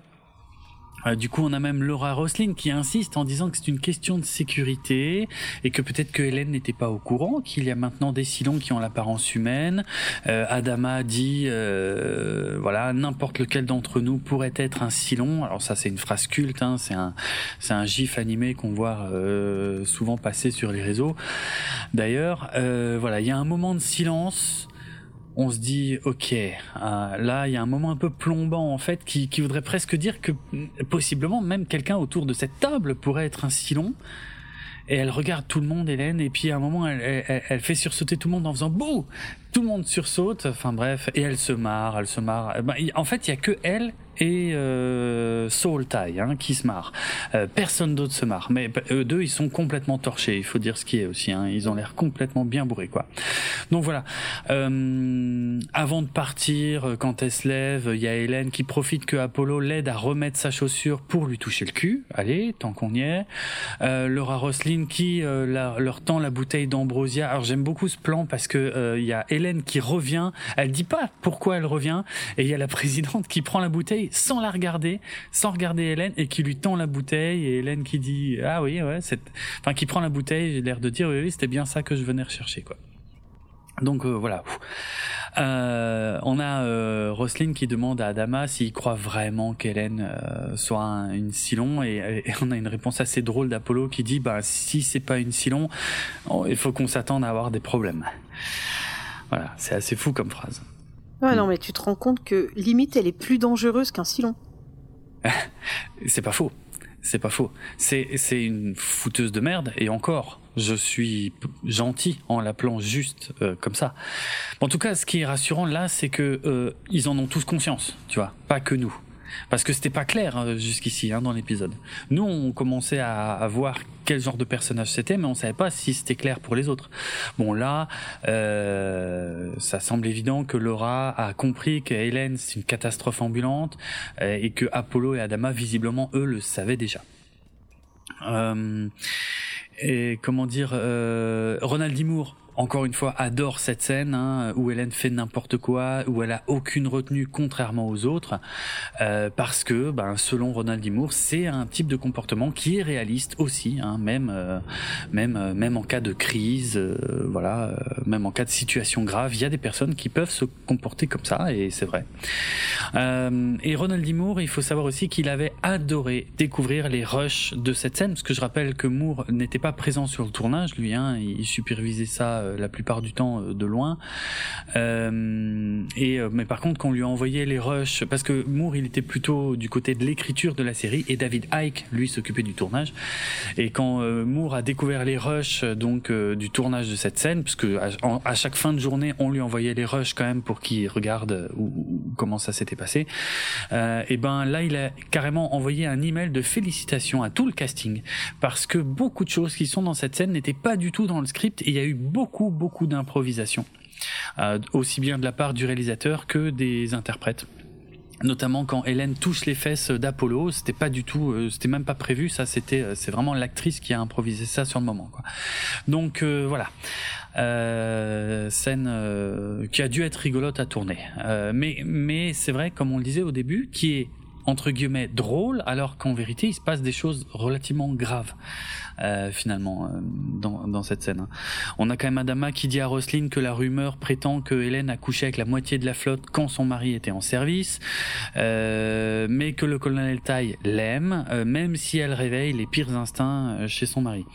Et Apollo, ah oui alors ils, disent cette phrase au passé, même si elle réveillait les pires instincts chez son mari, le colonel Tai. Et Apollo demande si on peut vraiment dire cette phrase au passé.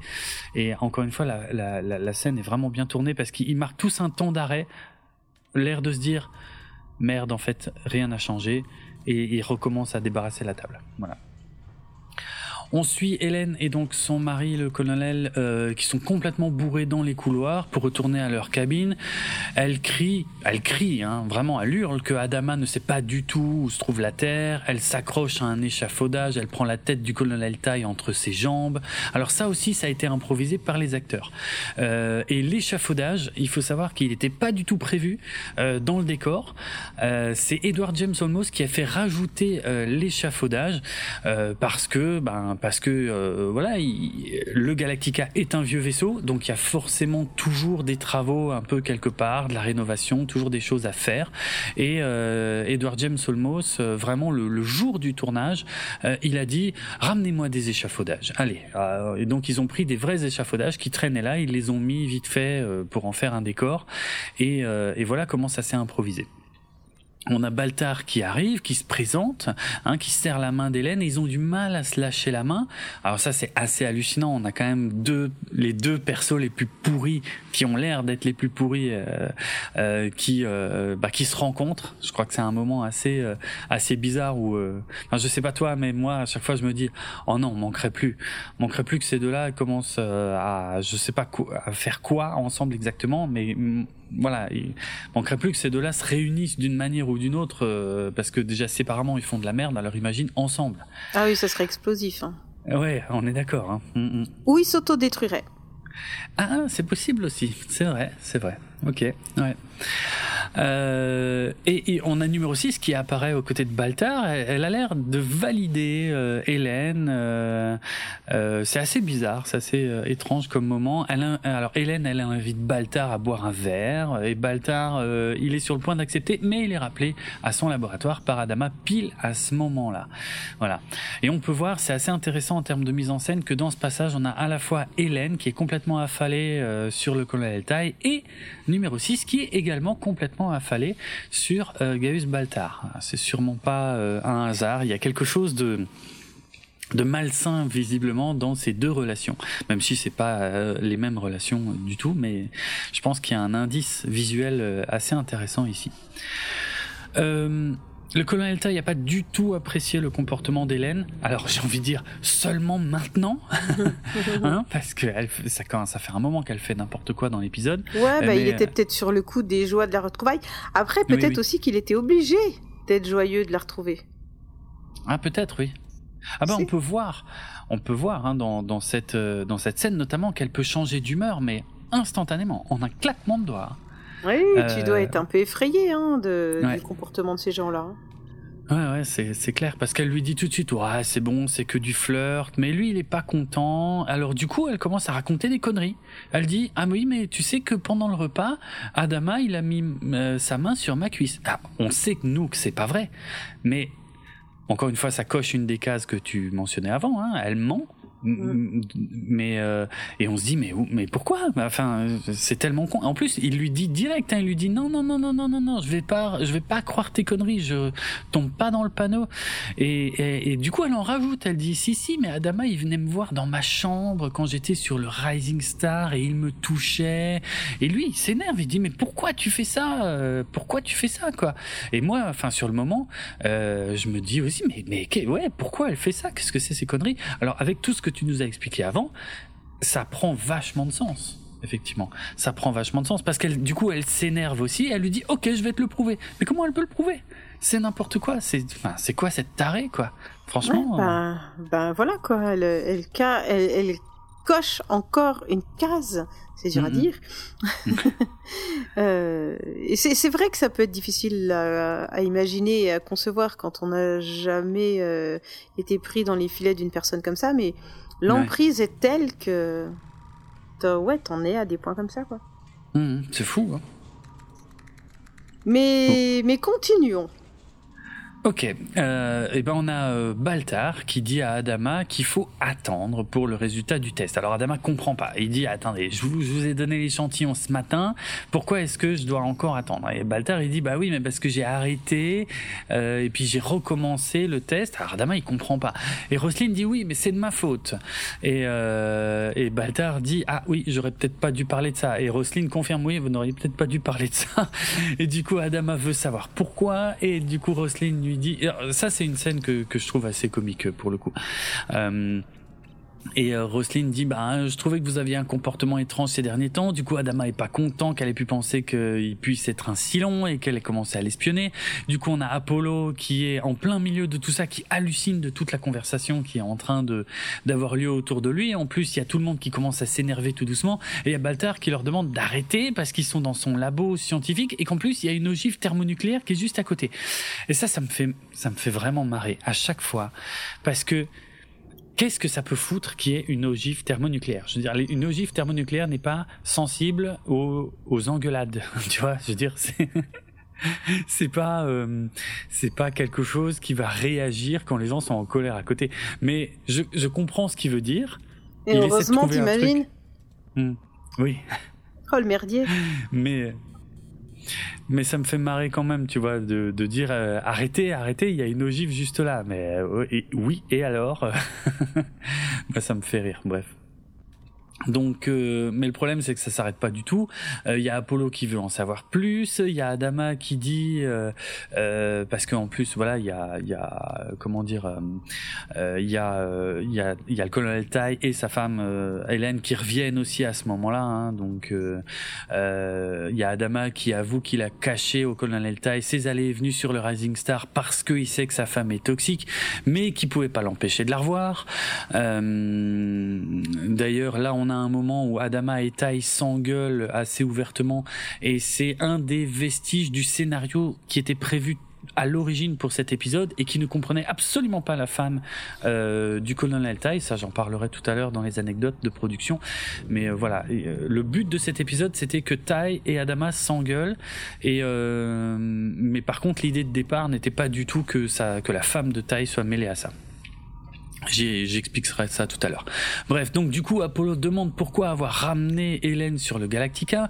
Adama répond, bah ça reste qui, enfin comment dire, euh, quelle que soit euh, sa nature, ça reste la femme de taille et donc il préfère l'avoir près de lui. Et, et ça, j'aime bien aussi ce moment parce que ça sous-entend qu'il veut la, qu'il veut la surveiller en quelque sorte, quoi. Ouais, ouais, ça fait penser à ce que Roselyne elle disait au départ sur euh, Baltar. qu'il valait Ah mieux oui. avoir ses ennemis près de soi. Ah oui, tu te vrai. souviens dans les vrai. tout, tout premiers épisodes Ouais, ouais, ouais. Donc, euh, ouais, non, non, c'est super intéressant. Et donc c'est là qu'arrivent Tai et Hélène. Et Hélène dit, tu vois, tu vois, c'est la preuve que Adama euh, euh, est attiré par moi. Euh, et du coup, on a Adama qui joue, qui avoue au colonel Tai qu'il a rendu visite à sa femme plusieurs fois. Elle, elle dit oui, mais tu sais, il me convoite depuis des années. Il y a Roselyne qui s'en mêle, qui dit à Hélène de se taire. Apollo qui tente de calmer le jeu sans succès. Hein, personne n'écoute Apollo. Euh, Adama qui explique à Tai qu'il a fait tester sa femme en priorité.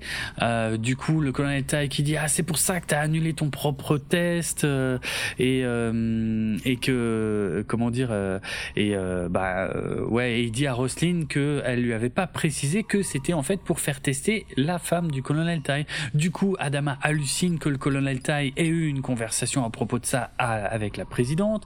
Et du coup, Tai répond bah oui, mais c'est parce que la présidente pensait que tu pouvais être un silon. Et, et là, on a les deux hommes qui, sont face à face et qui se retournent tous les deux vers euh, la présidente. Encore euh, une image qui est beaucoup utilisée dans des gifs animés. Euh, voilà, donc en gros tout le monde est en train de s'engueuler à cause d'Hélène et en plus elle, elle fait absolument rien pour calmer le jeu. C'est comme s'il y avait plusieurs feux qui sont en train de prendre tout autour d'elle et elle continue de balancer de l'essence quoi. C'est assez impressionnant.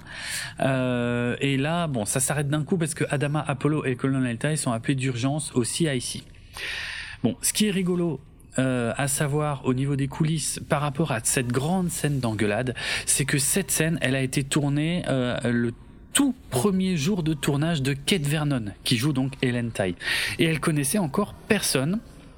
Donc non seulement elle connaissait personne, elle connaissait pas les autres membres du casting, elle avait jamais regardé la série, elle avait été engagée seulement trois ou quatre jours plus tôt, et là elle est arrivée et elle l'a joué mais de façon parfaite, tout le monde a été bluffé, euh, elle a été absolument parfaite dans le rôle, euh, comme, vraiment littéralement comme un chien dans un jeu de qui, ça marchait à 100% quoi. On croirait pas. hein. Quand tu regardes l'épisode, jamais tu dirais que c'était ça la première scène qu'elle a tournée euh, pour la série. C'est assez génial euh, comme ça marche bien quoi. Donc voilà.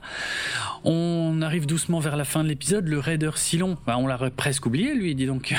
Parce que je rappelle qu'en théorie, les ennemis dans Battlestar Galactica, c'est censé être les Silons. Hein Mais c'est pour ça que Battlestar Galactica est une série géniale. C'est qu'en fait, c'est une série, j'ai déjà dit plein de fois, qui parle de nous. Et, là, ben voilà, on est en plein dedans, quoi. Euh, donc, euh, le raider Silon, il a modifié sa trajectoire, euh, mais il a toujours pas l'air de rejoindre la flotte des Silons. Alors le colonel Tai ordonne à Apollo de lancer les Vipers d'alerte. Donc Apollo, on, a ça c'est important comme moment parce qu'on a Adama qui s'éloigne juste à ce moment-là. Et normalement, si Adama est présent dans le CIC, c'est lui qui donne les ordres il y a que ces ordres à lui qui doivent être transmis. La chaîne de commandement, elle est comme ça. Normalement, si le second donne un ordre, euh, mais que l'ordre n'est pas validé par le commandant, bah, logiquement, ça devrait pas marcher. Il faudrait que le commandant valide l'ordre, en fait. Mhm. Sauf que là, euh, comme le colonel Tai donne l'ordre à Apollo, euh, bon, pour une raison que j'explique pas trop, qui a peut-être un peu une, une facilité scénaristique, du coup, le fait que ce soit Apollo qui transmette l'ordre, euh, ça passe mieux. Et du coup, effectivement, l'ordre est exécuté et il y a des Vipers d'alerte qui sont immédiatement euh, lancés. Euh, donc Starbuck, qu'on n'a pas beaucoup vu dans cet épisode, elle, pense que le Raider s'est moqué d'eux hein, depuis le début, euh, que c'était pour voir comment il réagirait. Du coup, Adama ordonne la destruction du Raider Silon. Et Hot Dog, hein, euh, qui était, je le rappelle, un des pilotes débutants formés par Starbuck et qui semble être désormais un pilote confirmé, eh ben lui dit que le Raider vient de changer de direction et qu'il se dirige maintenant droit vers la flotte. Starbuck pense que c'est un kamikaze vu qu'il n'a pas d'armes et que Hot Dog n'arrivera pas à l'avoir euh, à temps. Et du coup, au dernier moment, on voit hein, le Raider Silon qui se dirige droit vers cette fameuse baie vitrée d'ailleurs à l'avant du Galactica, qui est un vrai point faible hein, pour le vaisseau du coup, quand on y pense. Et, euh, et là, un des Vipers euh, de l'escadron d'alerte arrive euh, au dernier moment et descend le Raider juste avant qu'il s'écrase dans cette baie vitrée. Donc voilà. Euh, alors Ronald D. Moore, le scénariste en chef, encore une fois, euh, dit que plusieurs personnes lui avaient euh, lui avaient dit que cette sous-intrigue du Raider Silon elle servait à rien du tout et qu'il fallait la couper. Mais lui, non, il y a tenu jusqu'au bout. Il trouvait que c'était super important. Euh, en fait, tout l'intérêt de cet arc sur le Raider Silon est important à cause du moment où Tai a ordonné euh, a à Apollo de, de lancer euh, les Vipers d'alerte juste sur une intuition. Et c'est ça qui sauve l'épisode finalement parce que c'est le colonel Tai qui a complètement sauvé la situation et, euh, ça nous rappelle que, euh, eh bien, que, voilà, que, que, que Tai reste un bon militaire malgré l'influence euh, a priori extrêmement négative de sa femme. Euh, ça nous rappelle aussi que Adama et Tai sont des vrais amis. C'est globalement d'ailleurs tout ce qu'ils vont se dire dans la dans dans la conversation qui va suivre. Mais je te laisse je te laisse nous en parler. Eh ben oui, Adama demande à Apollo si c'est lui qui a lancé euh, les Vipers d'alerte. Et il hmm. répond que non. C'est Tai. Donc Adama félicite Tai pour son intuition. Et juste après, dans les corridors, Tai est toujours en colère qu'Adama ait pu penser qu'Hélène était une Silon. Hmm. Alors, ouais. Euh, même si elle est tout autant dangereuse, mais bon voilà. Adama répond que même si elle ne l'était pas, elle a une mauvaise influence sur lui c'est ce que je dis quoi. En fait, elle est, elle est mhm. clairement dangereuse. Euh, il, lui dit en face, hein, t'as vu? C'est quand même des bons potes. Hein, ce qu'il lui dit, voilà. Mais heureusement qu'il a Adama. Ah bah oui. Hein, ah oui.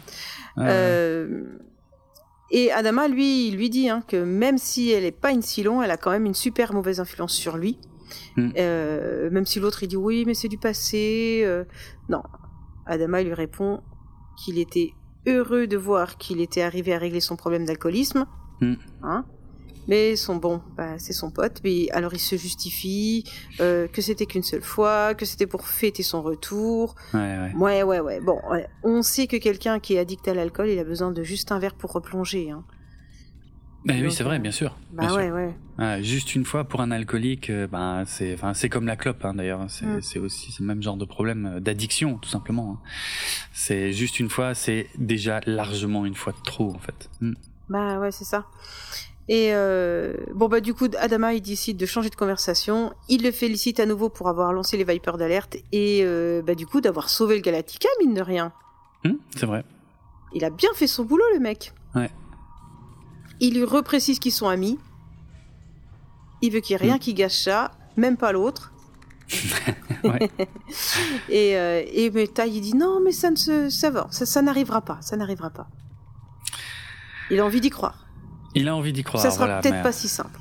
Ouais, ouais, c'est clair. Mais moi, je sais pas, j'ai pas vu la suite. Mm-hmm.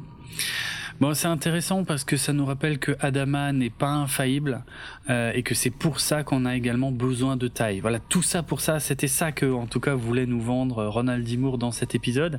Euh, faut dire qu'il a pris des sacrés détours, mais que cette conclusion, elle marche bien. Là. Tout ce dialogue qu'on vient de voir entre les deux, franchement, ça, ça fonctionne bien. Tout est dit. Euh, tout est relativement clair entre les deux. Hein. Euh, Adama ne cache pas du tout qu'il peut pas blairer Hélène et qu'il sait qu'elle est dangereuse pour euh, Tai. Mais vu qu'elle est vivante, c'est vrai aussi qu'il pouvait pas lui cacher le fait qu'elle ait survécu. Quoi. Donc euh, voilà, intéressant. En tout cas, on finit cet épisode dans le labo de Baltar, où Baltar annonce le résultat du test d'Hélène, donc sévère, donc elle est humaine. Cool.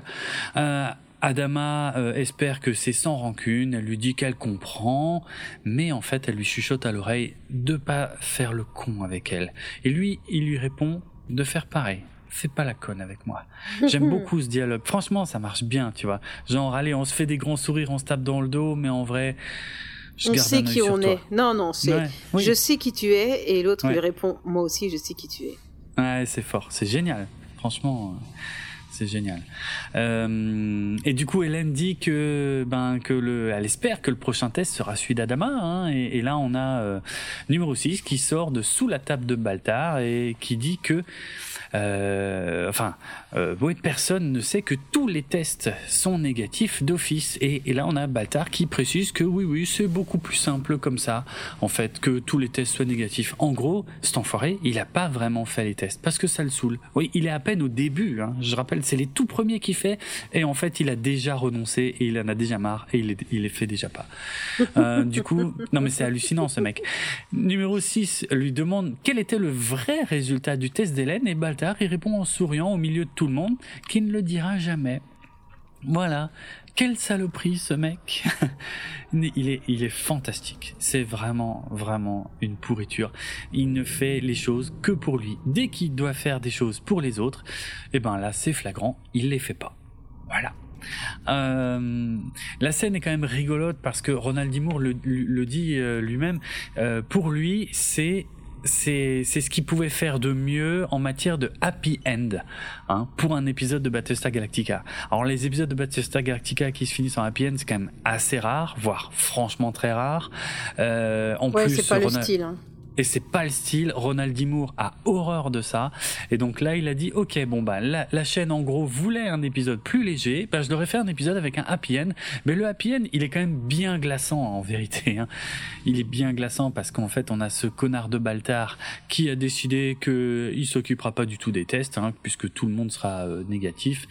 Et euh, et puis en plus, on vient de découvrir que Helen Tai, euh, le nouveau personnage de la série, est une vraie pourriture.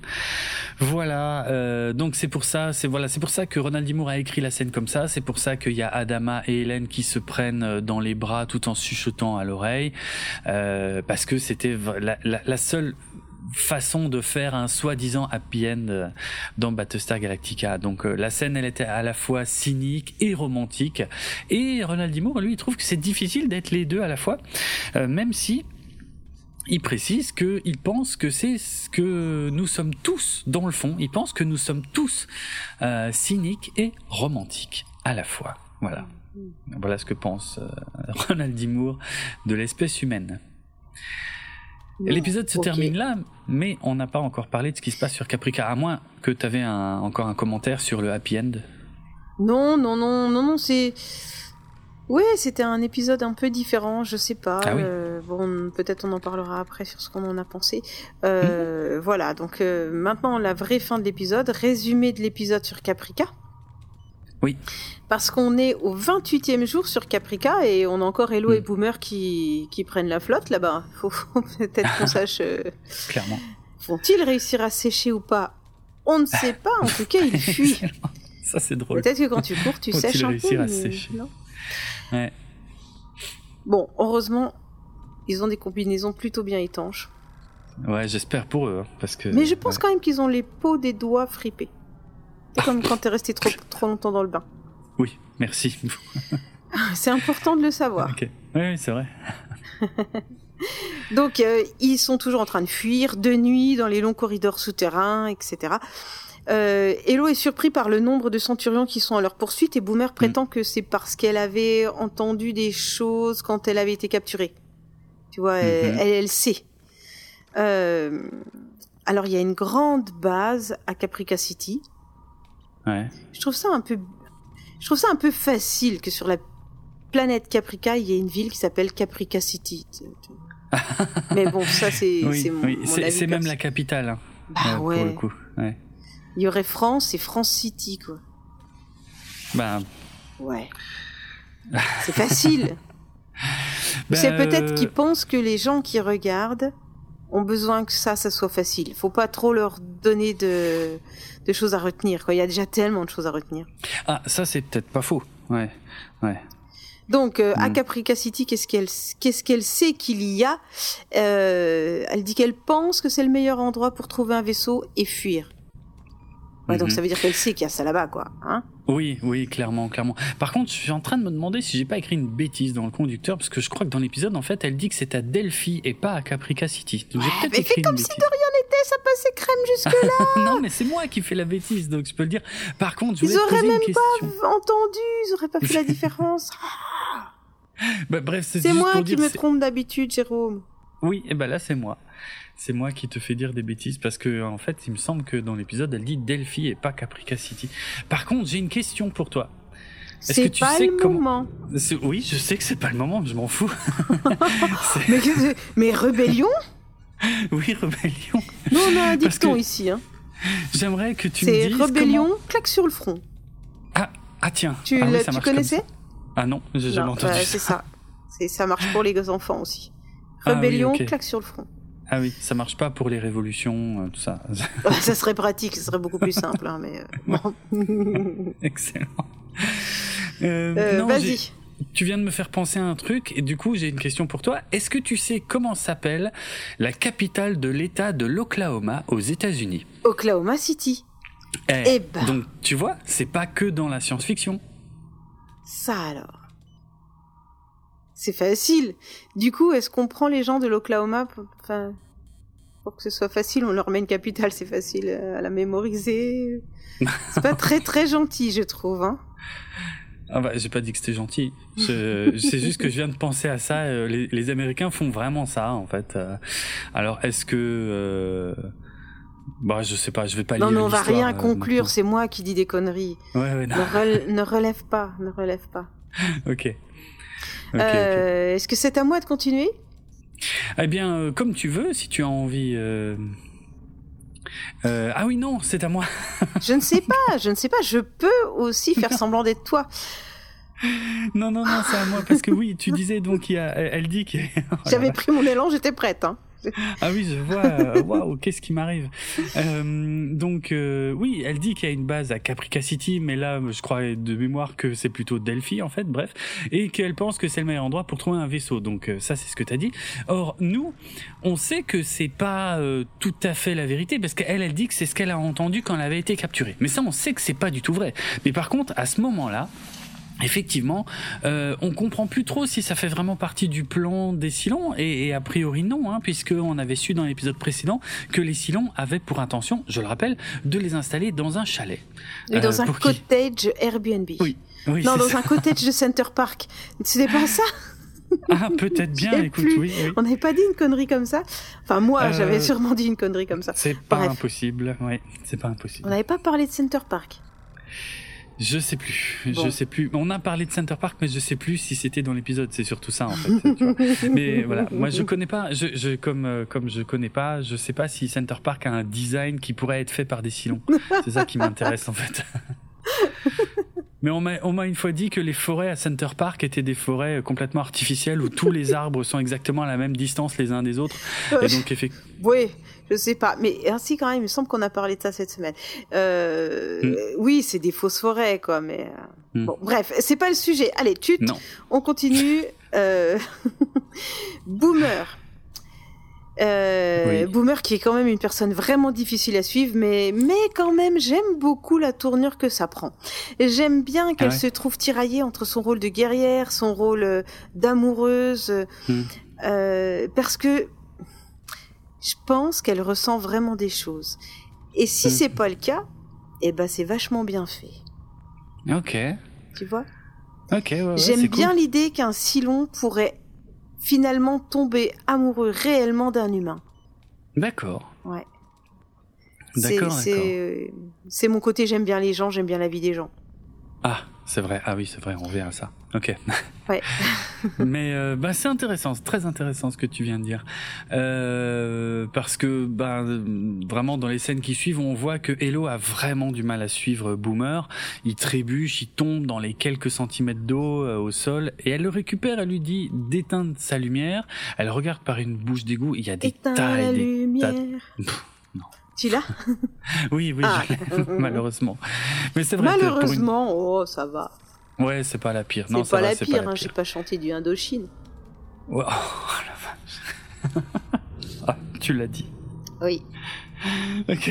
Bon, mais j'aime pas non plus Indochine, mais je l'aurais pas dit comme ça, boum, de but en blanc. Tu t'imagines toutes, euh, toutes nos auditrices et nos auditeurs hyper fans d'Indochine d'un coup. Là, me déteste. Ok. Bon, bref.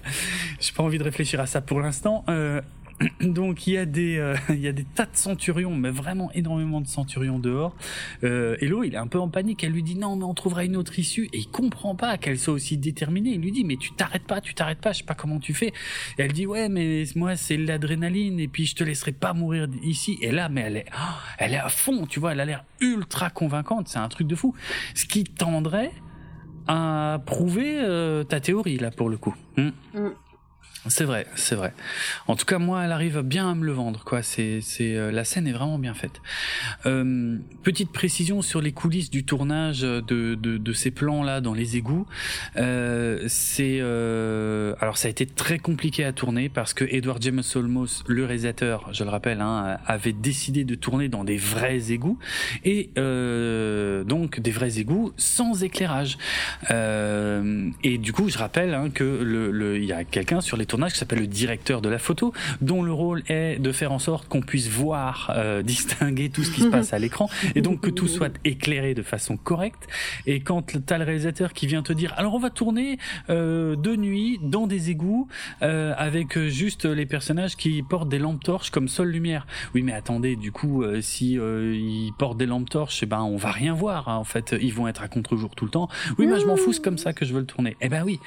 Ah oui, c'est un cauchemar en fait. C'est un cauchemar de directeur photo, en tout cas, ce que Edward James Olmos a voulu faire avec cette scène et qu'il a fait. Hein, et qu'il a fait. Et du coup, quand on quand on connaît l'info, c'est très rigolo de regarder euh, ces passages-là parce qu'on voit que euh, surtout quand il s'arrête de courir, pas quand il court, euh, mais quand il s'arrête de courir, il se débrouille pour faire en sorte que les leurs lampes torches leur éclairent quand même un peu le visage.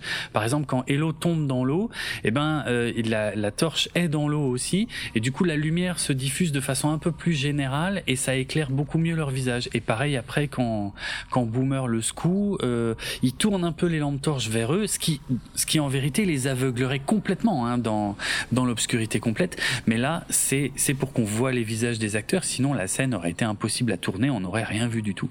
Voilà. Donc un petit caprice de réalisateur euh, qui a fait que le euh, directeur photo s'est un peu arraché les cheveux et qu'ils ont ils se sont un peu pris la tête apparemment. C'était un peu tendu entre Edward James Olmos et le directeur photo pour euh, pour ces scènes-là. Voilà. On termine ces scènes sur euh, Caprica et dans les rues de Caprica City avec Doral et numéro 6 qui marchent en plein jour euh, dans une rue qui sont en train de descendre d'ailleurs et euh, bon ben visiblement Boomer leur a échappé et euh, numéro 6 commence à penser que c'est parce que Boomer euh, croit qu'elle est vraiment amoureuse de Hello et que ça lui donne des ressources supplémentaires. Euh, Dora, lui, pense que numéro 6 est jalouse de Boomer parce qu'elle n'a jamais connu ça. Euh, et on voit hein, le le visage de, de, de, de, comment le visage de numéro 6 est très intéressant dans ces scènes là parce qu'on voit qu'elle est elle a l'air très affectée euh, par ça. Euh, mais elle répond ouais mais Hello t'as vu comme il avait l'air pathétique quand il a emmené euh, Boomer? Mais vraiment il faut vraiment regarder le visage de numéro 6 dans ces scènes. Elle a l'air d'avoir les larmes aux yeux. On sait pas si elle est triste ou très ou en colère ou contrariée mais il y a vraiment un truc quoi. Et, euh, et Doral dit qu'il se demande ce que ça doit faire de, de ressentir des choses aussi intenses là que comme ce que ressent Hello. Et vraiment, euh, numéro 6, elle a l'air bouleversée, elle a l'air de retenir ses larmes, et voilà, on n'en sait pas plus, ils descendent dans un tunnel ou un genre de garage souterrain rempli de centurions. Voilà. Les Silons fait... auraient des sentiments. Ah, mais c'est pas prévu, visiblement. C'est ça qui est assez ouf. Hmm. C'est pas prévu. Ah, leur métabolisme aurait évolué encore une fois plus loin que ce qui était euh, ouais. bah, suite Boomer, initialement. En tout cas, ouais. Euh... ouais. mais tu dis numéro 6, elle a presque... Ah oui, quelque part, elle a une forme d'émotion aussi, voilà, c'est vrai. Mais, mais, pas, mais pas, pas le sentiment amoureux. Et elle a l'air d'être jalouse de ça. Oui, oui, mais la jalousie est un sentiment. Mais c'est vrai, pour le coup. Ouais, exact. Exact. Euh, et là, ouais, là, une fois que j'ai vu ça, là, je veux bien croire que ce que Boomer est en train de faire avec Hello, ce n'est pas le plan des Silons, et effectivement, a priori, elle est vraiment en fuite. Et elle essaie vraiment de le sauver et de se sauver avec. Donc, elle euh, est vraiment amoureuse. Et a priori, donc, elle serait vraiment amoureuse. Ouais, ouais, ouais, ça, ça, ça Comme marche, elle est vraiment euh, amoureuse de... Euh du chef Tyrol Voilà, l'autre euh, ouais. mécano. Oui, du chef Tyrol.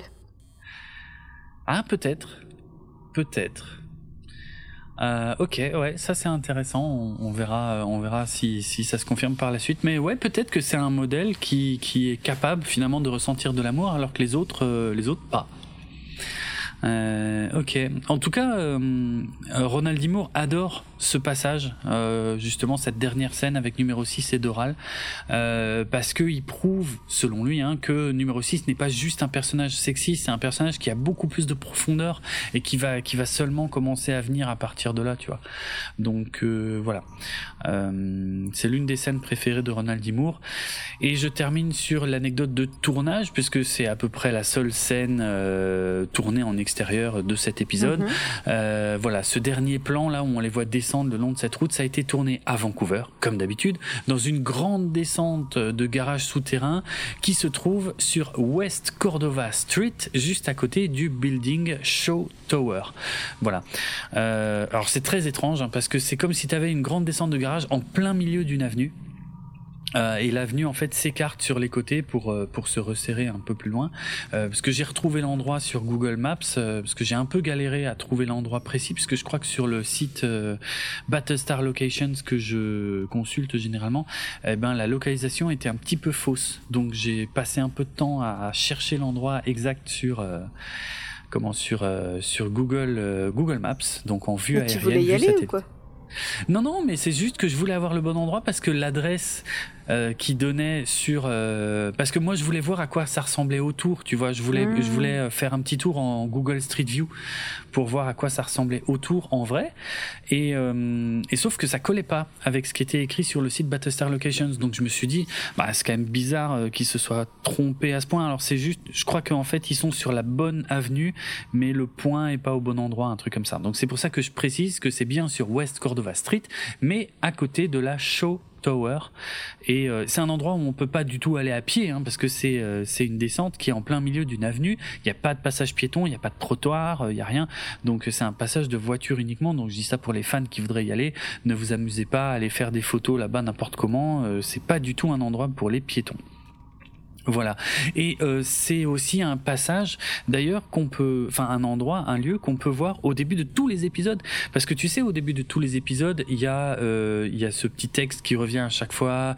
Euh, les Silons ont été créés par l'homme. Euh, euh, voilà, certains euh, ont l'air humains et donc et, et, certains sont conçus pour croire qu'ils sont humains. Et là, on voit à chaque fois deux images de boomers côte à côte. Il y a la boomer qui est sur Caprica et l'autre boomer qui est euh, sur le Galactica et, euh, et l'écran est coupé en deux. Et ben à chaque fois, alors il me semble que c'est sur la moitié gauche de l'écran qu'on a la boomer qui est sur Caprica au soleil. Et ben ce plan, il a été tourné dans la même descente de garage.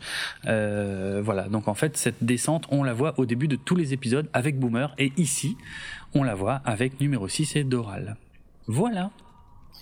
Ok. Pour cet épisode. Eh ben dis donc, euh, c'était eh ben, c'était presque vite fait, figure-toi. Ah oui? Tu trouves? Ben, je sais pas, par rapport à des fois. Bon, après, on n'a pas beaucoup, beaucoup euh, transgressé, euh, ni... C'est vrai. Hein, voilà. Mm, mm. J'ai été ultra sage. c'est moi qui devrais dire ça, non? Et tu dois aussi me féliciter. Ah oui, alors je te félicite effectivement d'avoir été ultra sage, comme tu viens de le dire. Merci. Euh, oui, c'est tout à fait euh, spontané de ma part. euh. C'est pas normal que je doive le réclamer. D'accord, bon bah je ferai attention. ok. Ok, ok. Est-ce qu'on n'a pas autre chose qu'on doit discuter là? Je sais pas. Mais comment ça, je sais pas? Je sais pas, tu veux que je fasse la promo de fin? Mais pas du tout y aller. Oh mais oh, je fiche de moi en plus. Moment marquant. Eh oui, les moments marquants. Bon, les moments marquants, euh, je sais pas, moi, un, un, des moments que je préfère, que je préfère entre gros guillemets, parce que je l'ai dit, ça me fait rire, parce que c'est le foutoir et c'est la scène du dîner, mais en vrai, avec tous les éléments que tu nous as donnés, euh, ça fait rire jaune. Vraiment, ah oui, hein. c'est pas drôle. Moi, j'ai pas trouvé ça drôle. Mmh, mais ça m'étonne pas, ça m'étonne pas. Mais on retrouve, tu vois, j'avais dit qu'on referait le point sur les signes, mais il euh, y a alors l'ego démesuré. Bon, bah, on voit qu'elle a une haute opinion d'elle-même, même quand elle est face à la présidente ou au commandant Adama. Qu'est-ce qui vient encore faire là? Ego. Non, je J'aimerais qu'on le cite pas dans chaque épisode. Non, c'est vrai.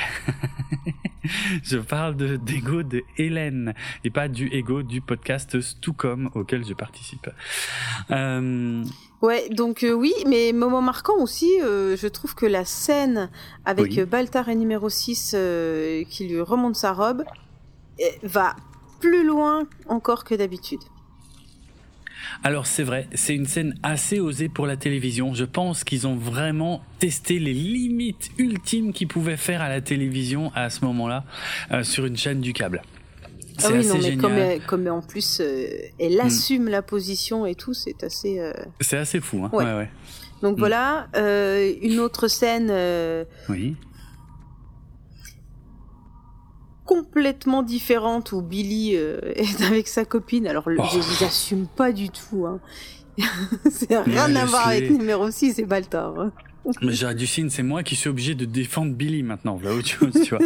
Laisse-les, les pauvres gamins, là, ils, ils ont envie, ils sont tout choux. Mais c'est la fin du monde, lâchez-vous, putain. Mais, oh, mais ça va pas à la tête. Laisse-leur prendre pas le temps. Tête? Oui. Ok, je savais pas qu'on pouvait encore dire ça. Bah, oui, moi je le dis. Laisse-les prendre le temps, ils sont mignons, ils sont romantiques. Et j'en reviens pas que tu arrives à me faire dire du bien de Billy. Ouais, je suis, je suis contente. C'était ça ton plan? oui. Elle a un plan. Ah vache. Ok. Déjà que. Mais il n'y a pas déjà quelqu'un qui a dit que j'étais probablement une Silon? Si si, ah, euh, si si quelqu'un sur Twitter a dit ça je crois il y a quelque temps ouais ouais tout à fait euh, voilà. un plan. Voilà pour euh, mes, mes moments marquants. Euh, est-ce qu'on a fait le tour des tiens? Oui, moi, je, je citerai que la scène du. Bah, en fait, c'est la scène du repas et puis la grande scène d'engueulade à la fin parce que je vais aussi pointer un, truc un peu plus. comment je vais dire un côté un peu plus cinéphile où le montage, la réalisation de ces scènes est vraiment géniale. C'est vraiment super bien fait. Euh, on voit que, que Edward James Olmos est loin d'être un réalisateur débutant. Euh, la, façon dont ça coupe très vite euh, d'une personne à l'autre, avec des gros plans sur les visages, avec des expressions qui sont parfois très très lourdes de sens. c'est vraiment des passages où la réalisation elle est au top du top et ça marche à fond quoi. Donc ouais. Mhm. Mm, mm. Voilà. Ok, eh bien passons aux anecdotes, coulisses, ah oui. scène coupée, tu sais, ce grand tunnel de ton monologue ah, pour qu'on puisse ensuite arriver aux questions. Alors, vas-y, je t'écoute, on t'écoute, Jérôme. Du coup, on, on refait pas du tout tous les signes un par un euh, du pervers narcissique euh, juste pour checker. on, bah, on, part du principe qu'on a tout qu'on a tout coché de toute façon. Ouais, je pense. Bon, je pense que t'as raison. Hein. En vrai, euh, quand je les relis, là, je les ai tous sous les yeux. La posture de victime, le dénigrement de l'entourage, le décalage entre ce qu'elle dit être et ce qu'elle est vraiment, le besoin d'attention, le côté séducteur, la réputation qui la précède, le manque d'empathie, le le fait de chercher à isoler euh, l'autre, le, la surestimation de ses capacités. Ah, c'est peut-être celui qu'on a le moins vu, mais tout le reste, le langage de la perversion, la victime en position de faiblesse et les mensonges tout ça, on l'a vu. Tu as raison. Ok. Alors, les scènes coupées, il y en a trois. Euh, on a une scène qui était probablement vers le début de l'épisode, après le rencard entre Douala et Billy, mais euh, qui se passe pas du tout euh, avec Billy. Là, on a Douala qui est à son poste, hein, euh, à son poste donc dans le CIC, et qui discute avec Félix Gaeta, et elle demande à Félix euh, pourquoi est-ce que ma vie sexuelle t'intéresse autant, et, donc on comprend qu'il était en train de la questionner sur le rencard avec Billy, quoi. Et elle ajoute que bah, des tas de gens ont peut-être eu une relation sexuelle la nuit précédente, mais pas moi. Voilà, donc on sait comment c'est terminé, ou plutôt comment on ne sait pas terminé le rencard entre euh, Billy et Douala. Et juste après, il y a l'alerte Dradis qui se déclenche avec le fameux Raider Silon qui arrive. Voilà. Et ça, il le coupe. C'est super important, il le coupe. Ça, c'est important. Bah oui, c'est important, il le coupe. J'étais sur le point de dire, ils ont bien fait de le couper parce qu'on s'en fout complètement comment c'est passé. pas, la vie ah des gens m'intéresse. Ah oui, la vie des gens, pardon.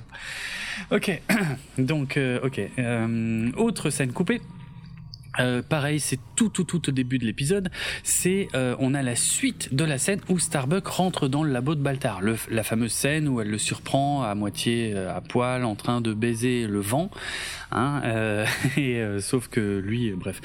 Et donc, voilà, dans la suite de la scène, elle restait là, elle s'asseyait parce qu'en vérité, euh, dans le montage de l'épisode qu'on a vu, on avait l'impression qu'elle venait lui apporter son échantillon sanguin, alors qu'en vérité, dans la scène complète, elle venait se faire faire la prise de sang.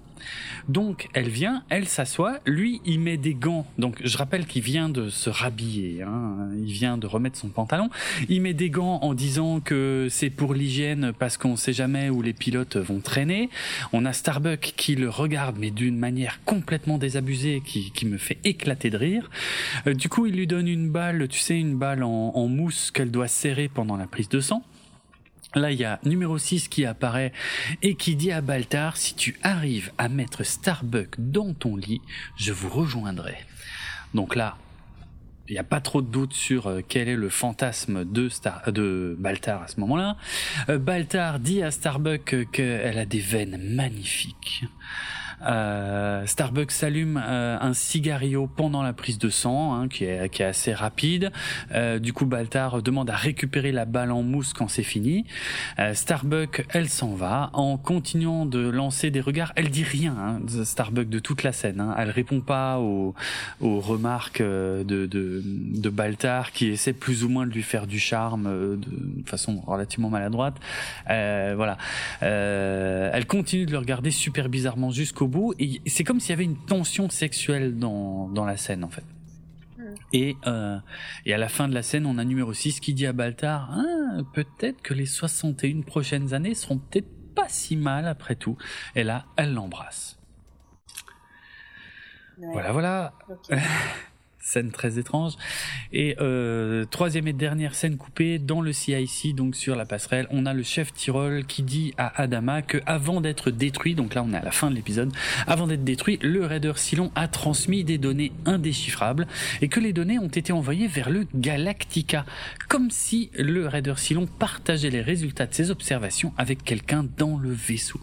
Et Adama, euh, non, Colonel Tai plutôt répondait que il savait qui avait des Silons dans la flotte et Adama acquiesçait. Voilà. Bon. Là, je pense que ça appuyait probablement trop sur quelque chose dont on se doute déjà. Hein. On sait qu'il y a des Silons quelque part. Euh, bon, voilà. Euh, S'il y avait des trucs à couper, autant couper ce qu'on savait déjà. On va passer maintenant à ce qu'on apprend dans le commentaire audio euh, de cet épisode. Alors oui, commentaire audio qui fait son retour sur les DVD et Blu-ray euh, de Battlestar Galactica à partir de cet épisode 9, puisque euh, je rappelle les deux épisodes précédents, le 7 et le 8, il n'y avait pas du tout de commentaire audio, alors que dans les six premiers épisodes, il y avait un commentaire assez sympa qui était fait à deux ou à trois, selon les épisodes. donc là, on change complètement de formule. Maintenant, Ronald Dimour, il est tout seul, c'est, il est le seul à faire ses commentaires audio. Et ce qui est très intéressant, c'est qu'on est donc à cette époque-là en 2004, alors fin 2004, euh, début 2005 selon le pays de diffusion, euh, et que à l'origine, ces commentaires audio, en vérité, avaient été diffusés sous la forme de podcasts. En fait, Ronald Dimour faisait des podcasts euh, en disant qu'on pouvait les écouter en même temps qu'on regardait les épisodes de la série, et donc il les, il les diffusait sur, je crois, sur son propre site internet. Et, euh, et voilà. Et maintenant, c'est intéressant ça. Ouais, c'est cool. Hein. Et, et, là, ce qu'ils ont fait, donc sur les coffrets DVD et Blu-ray, eh ben parce que ce podcast, on peut plus le trouver maintenant, il est plus en ligne. Mais par contre, ils les ont tous récupérés et ils les ont intégrés ben, sur les DVD et les Blu-ray euh, pour qu'ils prennent la place de commentaires audio. Voilà. Mais à l'origine, c'était des podcasts que faisait Ronald D. Moore, donc euh, très précurseur le père euh, Moore hein, pour le coup, de faire du podcast dès 2004. Euh, ouais, c'est voilà, voilà. Ça c'était une, une info assez intéressante. Je crois qu'il y, y, y, y a, des gens hein, parmi euh, nos auditrices et auditeurs qui ont écouté les podcasts de Ronald D. Moore à l'époque. Ben voilà, je sais pas si vous aviez l'info, mais en tout cas, ces podcasts n'ont pas complètement disparu. En fait, ils servent aujourd'hui de commentaires audio sur les DVD et les Blu-ray. Euh, le titre provisoire, alors l'un des titres provisoires de cet épisode, c'était Secrets and Lies, secrets et mensonges.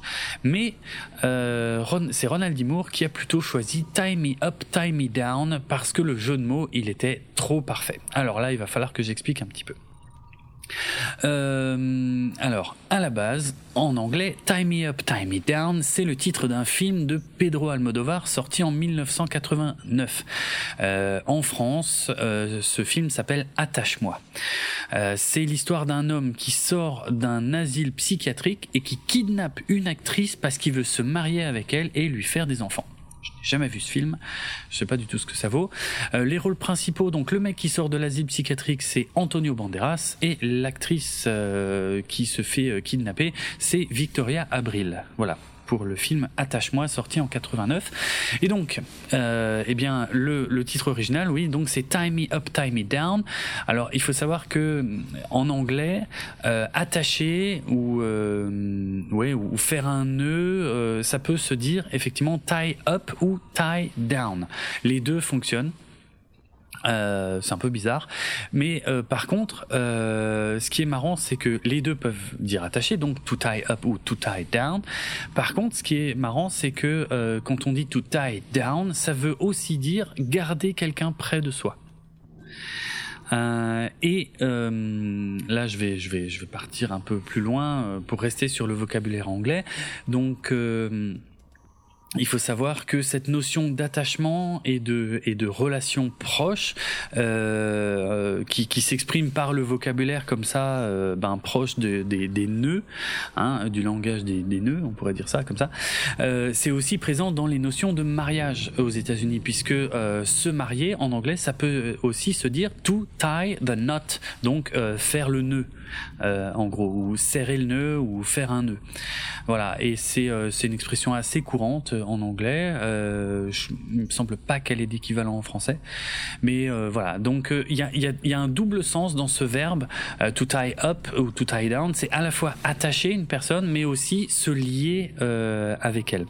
Et donc le, le titre du film d'Almodovar en anglais, Tie Me Up, Tie Me Down, a ce double sens de dire attache-moi, puisqu'apparemment il est question de ça dans le film, hein, puisque le mec va enlever la femme et l'attacher mais aussi pour essayer de se marier avec elle euh, et, euh, et de la garder finalement, d'avoir une relation avec elle. Donc le titre anglais euh, est très bien choisi pour ce film Tie Me Up, Tie Me Down. Et euh, comme le colonel Ty s'appelle Ty, eh bien euh, pour le titre donc de cet épisode de Battlestar Galactica, ils ont repris ce titre Tie Me Up, Tie Me Down, sauf qu'au lieu d'écrire Ty comme ça s'écrit normalement T-I-E, ils l'ont écrit comme le nom de famille du colonel Ty T-I-G-H. Donc voilà, tout ça est un énorme jeu de mots avec le film de Pedro Almodovar. J'espère que j'espère que j'ai été clair dans mes explications, que j'ai pas trop. Euh, oui, ouais, je trouve que ça va. J'ai, oui, ouais, j'écoutais sagement et je trouve que ça va. Merci beaucoup. Euh, alors, il faut savoir, comme je l'ai dit, que euh, le, les plans d'origine pour cet épisode n'étaient pas du tout de faire intervenir la femme du colonel Tai. À la base, ça devait être juste un épisode de tension entre euh, Adama et le colonel Tai. Et ça devait s'inspirer du scénario du film USS Alabama, très bon film euh, sur les sous-marins, où on voit que le commandant et son second ne sont pas d'accord au sujet du lancement des ogives nucléaires. Du coup, on a tout l'équipage qui se divise, et t'as une partie de l'équipage qui prend parti pour le commandant et une autre partie de l'équipage qui prend parti pour le commandant en second.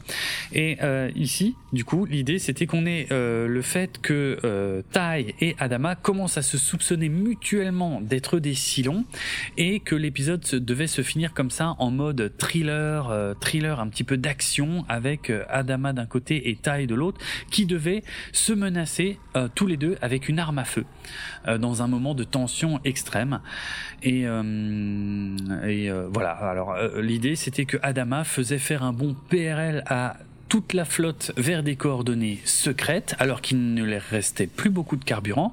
Du coup, ça attisait la curiosité du colonel Tai qui commençait à soupçonner Adama d'être un silon. Puis le, le changement d'attitude du colonel Tai amenait du coup Adama a soupçonné le colonel Tai d'être un Silon. donc, tu vois, en fait, la paranoïa de l'un commençait à nourrir la paranoïa de l'autre, et donc tout ça pour arriver jusqu'au point culminant de l'épisode où les deux hommes devaient donc se menacer avec une arme à feu. Voilà. Euh, Ronald Dimour explique que le scénariste Jeff Vlaming a beaucoup travaillé sur cette version euh, du scénario, mais qu'ils n'ont jamais réussi à faire en sorte que ça fonctionne complètement et que c'est pour ça qu'ils sont partis sur autre chose euh, que, d'être une repompe du film USS Alabama.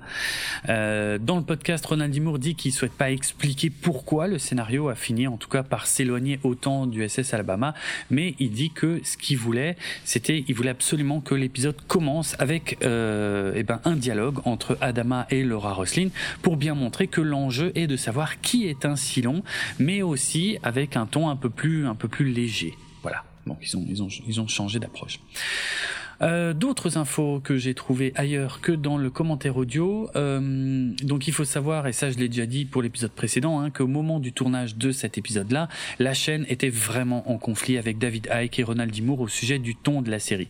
La chaîne était vraiment effrayée par la violence de l'épisode précédent. Et là, il y a une info très très importante que j'ai pas encore dite jusqu'ici. Mais on en est donc là à l'épisode 9 de la saison 1 de Battlestar Galactica. Eh bien, au moment du tournage de cet épisode 9, il faut savoir que la diffusion à la télévision n'avait pas encore commencé à l'époque. C'est pour ça que la chaîne était aussi inquiète. La chaîne n'avait à ce moment-là aucune idée de la façon dont le public euh, apprécierait ou non euh, l'orientation de la série. Hein, parce que nous, on en est au neuvième épisode, ça va, on commence à comprendre où veulent aller les scénaristes, mais euh, au moment où ils font ce neuvième épisode, la diffusion n'a pas commencé. Donc la chaîne ils ont aucune idée euh, de, de, l'avis du public sur la série. Ils ont aucun retour. tout ce qu'ils voient, c'est les épisodes qu'on leur donne et, et, ils sont vraiment en panique. Ils sont vraiment en panique. Donc c'est pour ça que euh, ils ont obligé euh, Ronald Dimour et que Ronald Dimour a fait tout ce qu'il a pu pour résister, mais que finalement il a il a fini par accepter de faire cet épisode plus léger et presque comique euh, dans certains passages. Euh, C'était uniquement parce que ça commençait à vraiment sentir le roussi avec la chaîne quoi. Et euh, et quand Edward James Olmos a bah, quand on lui a dit qu'il fallait que l'épisode soit léger, voire comique par moment, euh, Edward James Olmos a vraiment été étonné, voire presque choqué, quoi, parce que euh, bah, c'était pas du tout à ça que devait ressembler la série, mais là il fallait vraiment, vraiment apaiser euh, la, la chaîne, parce que la chaîne était était en train de paniquer, et puis bon ben quand, quand les décideurs de, de chaîne paniquent c'est pas bon hein. des fois des fois ils annulent les séries ouais des fois ils annulent les séries quoi. Donc voilà, c'est pour ça que cet épisode est comme ça. C'est pour ça qu'il se passe à ce moment-là de la saison. C'est vraiment euh, très important de savoir ce qui s'est joué en coulisses à ce moment-là. Ça aide à comprendre la nature de cet épisode. Euh, dans alors j'avais aussi des infos sur une version précédente du script où Baltar flirtait avec Boomer sur le Galactica. Eh oui, voilà autre chose. Euh, en fait, Boomer venait remercier Baltar de lui avoir confirmé qu'elle était bien humaine. Hein. Je rappelle que dans l'épisode précédent, Baltar a menti à Boomer en lui disant non non mais c'est bon, le test est vert, vous êtes bien humaine, alors que euh, bah, finalement c'est la seule qui a passé un vrai test de toute la flotte, euh, puisque elle on sait bon, mais mais il n'y avait pas de révélation pour nous puisqu'on savait déjà que c'était une, une. Donc voilà, elle venait le remercier euh, et ils avaient un rencard au même endroit que euh, d'ailleurs Billy et Douala, tu sais, euh, sur la baie d'observation pour voir l'extérieur. Ah oui. Et, Ouais, donc bon, ça aurait, ça aurait été bizarre. Hein.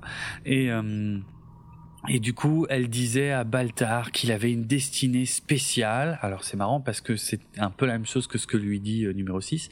Et lui, il disait par mégarde qu'il croyait en un dieu unique et ça lui échappait, mais elle, elle lui disait qu'elle trouvait ça plutôt attirant, euh, voilà. Et numéro 6, par contre, venait évidemment se mêler du rencard, et elle prévenait Baltar que c'était dangereux pour la flotte qu'il se lie à un agent si long.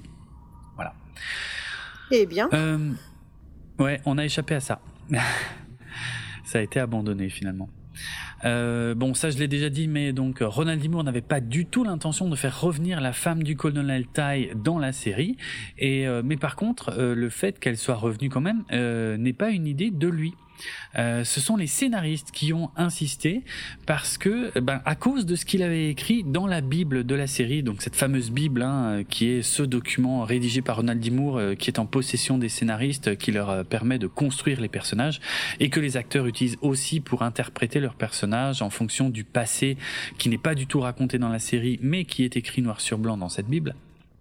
Et ben voilà, ce que ce que Moore avait écrit à propos de la, la, la femme du colonel Tai avait tellement intrigué les scénaristes qu'ils ont eu envie de la faire revenir. Et euh, voilà, je rappelle que euh, je, je, prépare des épisodes là-dessus et que vous saurez bientôt tout ce que Ronald D. Moore avait écrit au sujet de la femme du colonel Tai euh, dans cette fameuse bible de la série. Euh, le fait que l'épisode soit comique, ben ça n'a pas été facile. Hein, ça a été euh, même euh, très compliqué de trouver le bon équilibre pour Ronald D. Moore pour cet épisode parce que il le dit, c'est pas une série qui est censée être comique. Donc euh, il fallait pas que la comédie puisse venir de choses drôles qui sont dites par les personnages, comme dans, ben, je sais pas, comme dans une sitcom ou je ne sais quoi. Ça doit pas être les répliques qui devaient faire rire, ça devait être les situations en général. Et je trouve qu'il a plutôt réussi parce qu'effectivement c'est un peu le chaos euh, créé par Hélène qui, prête à sourire à certains moments, même si, comme on l'a dit tout à l'heure, c'est euh, on rit un peu jaune parce qu'on se rend compte que c'est un personnage euh, a priori plutôt dangereux. Euh, le premier montage euh, euh, de, cet épisode qui avait été fait donc par Edward James Olmos, donc le director's cut on pourrait dire, hein, ben contenait beaucoup plus de scènes de comédie et moins de scènes à propos du Raider Silon, mais ça a été inversé pour le montage qui a été diffusé à la télé et voilà c'est le montage que nous on a vu donc ils ont retiré quelques scènes de comédie pour en remettre un peu plus pour le Raider Silon et Edward James Olmos déclare que ça ne lui a pas posé de problème. On a plusieurs passages de cet épisode où la musique ne vient pas de la bande originale composée par euh, Bear euh, pour la saison, mais de la bande originale de la mini-série euh, qui avait été euh, composée par Richard Gibbs. Voilà, donc on a des rappels musicaux de de la mini-série composée par Richard Gibbs. Et puis je terminerai en disant que cet épisode passe le test de Bechdel puisque on a notamment un dialogue entre Hélène Tai et Laura Roslin à propos des Silons et de la Terre. Donc on a deux femmes, on connaît leur nom et elles parlent d'autre chose que d'un homme. Voilà. Eh bien dis donc, sacré, euh... Ouh, sacré tunnel. Oui, oui, je sais. J'ai été sage et j'ai tout bien écouté. Merci beaucoup. Bon, t'as envie de jouer? Eh bien, oui, ça va me restimuler. Parce que là, je me suis euh, laissé, euh, je me suis laissé aller à t'écouter. Euh, D'accord. Et c'est vrai que j'ai tendance, quand je commence à écouter quelqu'un dans un podcast, à me mettre dans la position d'auditeur, vraiment. comme quand j'écoute un podcast Mmh. seul ouais. chez moi, et du coup, je, je m'installe, je t'écoute, et j'ai tendance à pas, à pas reprendre la parole. Je suis bien. C'est pas grave du tout. Eh bien, Ah non, tu vas pouvoir bien, revenir euh, parmi nous avec les trois questions. Alors, euh, Mhm. c'est parti pour la question facile, que, que- enfin, moi je suis persuadé qu'elle est facile. Allez, c'est parti, je me chauffe. ok, Allez. Je veux la voir, là, je veux la voir. ouais, allez. Oh, il y a, il y a moyen que t'aies les trois, je pense, j'espère. Allez, on va voir. Euh, alors dis-moi, euh, on a pu voir au tout début de l'épisode que euh, le colonel Tai vide sa bouteille de whisky dans la poubelle, enfin Oui. le peu qui restait, voilà. Mais plus tard dans l'épisode, il, il- il- bon bah Hélène lui ramène à boire, hein, mais ce n'est plus du whisky, c'est une autre boisson. C'est de l'ambroisia. C'est de l'ambroisie, absolument, et ce n'est pas ma question. Ah Euh. merde Mais je, je tiendrai compte de ça, euh, je- j'en tiendrai compte quand même. Ma question, qui est a priori encore plus facile que ça, c'était de quelle couleur est cette ambroisie? De quelle couleur est cet alcool qu'on les voit boire à plusieurs reprises, que ce soit dans la cabine du colonel Tai ou lors du dîner? Moi, je trouve pas ça si simple. Ah merde Non, non, non, non. Parce qu'en fait, euh, pour moi, c'est marron, comme le, comme le whisky ou le Ah rhum. et du coup, là, Non. tu me poses la question. Je me dis, ah merde, c'est pas de la couleur là. Ah non, Oh, non. bah je ne sais pas. Bleu, Euh, non, ce n'est pas bleu. vert. Non, c'est la, c'est la Rouge. bière. euh, Non, ce n'est pas rouge non plus. Euh, ah, je suis en train de chercher. C'est dans Star Trek, c'est la la bière des. Ah putain, comment ça peut m'échapper La bière des trolls, c'est de la triple, fait à l'abbaye Non, de. mais ça, non, mais ça c'est une vraie bière qui existe. C'est pas dans Star Trek la bière des trolls. Les, la bière, la bière romulienne, voilà, ça me revient. Enfin, la bière romulienne est bleue dans Star Trek, si je dis pas de bêtises. Mais non, ce n'est pas la couleur de l'ambroisie. Bah, c'est pas bleu, c'est pas rouge, c'est pas vert. Ah, c'est vert. Oui, oui, c'est vert. Ah, Tu l'avais pardon, bah, J'ai dit vert ou alors j'ai pensé très fort vert. Donc euh, je, non, disais, je disais vert. Tu dis Bonne ambroisie ou ambroisia? Alors ça dépend parce que euh, en VO euh, ils disent ambrosia. Ouais, parce que c'est ce que j'ai, c'est ce que j'ai dit Ah. dans le dans le tout début de notre euh, podcast. Alors Ah oui. je me pose la question Ah là. bah, oui, c'est c'est comme ça que je le dis. Ah alors tu sais quoi Je pense que je me mélange les pinceaux entre la VF de la série des années 70 et la VF de cette série parce que c'est une boisson qui est présente dans les deux. hein. Et je pense que c'est dans la vieille série qu'ils disent ambroisie dans la VF et que dans cette série là ils disent peut-être bien ambrosia en VF. Mais comme moi je la regarde en VO, quand j'ai rédigé ma question, j'ai mis ambroisie. euh, mais t'as raison, sûrement qu'ils disent ambrosia même dans la VF. Donc peu importe. En tout cas, elle est verte. Elle est verte, c'est une excellente réponse. Oui, bon après Bravo. voilà, j'ai fait toutes les couleurs. euh, ok. non, mais j'ai dit que je tiendrais compte du fait que t'as dégainé le nom Ambrosia, Ambroisie direct. Qu'est-ce qu'il est, gentil. Ouais. Non, non, non, ce sont les règles. Rien à voir avec la gentillesse. Euh, Les règles sont deuxième- faites pour être détournées. Oui, ah, pas aujourd'hui. Euh, quel, euh, alors, euh, d'où partait Parce que je me, je, je me demande si j'ai bien rédigé ma question. Euh, donc, tu sais, on a retrouvé Hélène sur un vaisseau, ok, qui s'appelle le Rising Star. Ce n'est pas ça ma question. Elle était seule sur le sable. Quoi Les yeux dans l'eau. Bah c'est Hélène. Hein. Oh merde, j'avais pas du tout. Putain, j'y étais pas. Oui, oui, c'est vrai. Mais tu sais, vu que c'est pas écrit pareil, je fais pas le rapprochement. Ah oui, parce oui. que. Eh oui, c'est la chanson, c'est Hélène, avec un Hélène, H. Hélène, Hélène, Hélène. Ouais. Bref. C'est ça. Oui, je vois Avec ce que tu veux H. dire. Mm. Et là, c'est Hélène sans H au Oui, début, euh, du coup. euh, ouais, mais bien vu, ok. Pourtant, il a Donc, une euh, hache. Hein, euh. Oh, Vas-y. C'est sûr qu'il coupe du bois. hein. Donc il a forcément une hache, Rock voisine. Merci pour cette précision. Est-ce qu'ils ont vraiment du bois sur le Galactica? On n'en a pas vu. Hein. Mais dans les forêts de New Caprica, oui, là, il y en a. Oh, Pas, pas du tout, de Caprica City, pardon. Euh, ok. Ok, ok, qu'est-ce que je disais Donc oui, le, le vaisseau, euh, donc elle a été retrouvée sur un vaisseau, le Rising Star. Mais dis-moi, d'où il venait ce vaisseau? Il, il avait décollé d'une colonie. Oui. Oui, oui, oui, oui, oui, oui, oui. Alors Oui. ça, euh, tu vois, je l'ai sur le bout de la langue. Ah oui, ça, ça veut dire que tu es en train de chercher. non, mais le pire, Ouais. c'est que je l'ai. Je, je, c'est piquet, piquette. ah, t'es pas loin. C'est pas ça le mot? Euh, euh, Redis-le. Euh, J'ai envie de dire pique, mais c'est pas piquette, c'est Non. pique. euh, C'est pas pique. Attends. Euh, Merde. Alors, je vais, je vais être vraiment Euh. horrible. Et je vais dire que tu l'as lu tout à l'heure dans le conducteur. Oui, oui, oui, oui, oui. Je l'ai lu dans le conducteur. Je, le sais. Et je l'ai effacé depuis. Donc tu ne peux pas le retrouver. Oh, le fils de sa mère. Ouais, Euh. j'ai fait ça. Picoque. Ah, pas loin, pas loin. Ah, euh, j'hésite à te, à te, à, à- à t'accorder la bonne réponse, hein, parce que là t'es vraiment, t'es vraiment super prêt.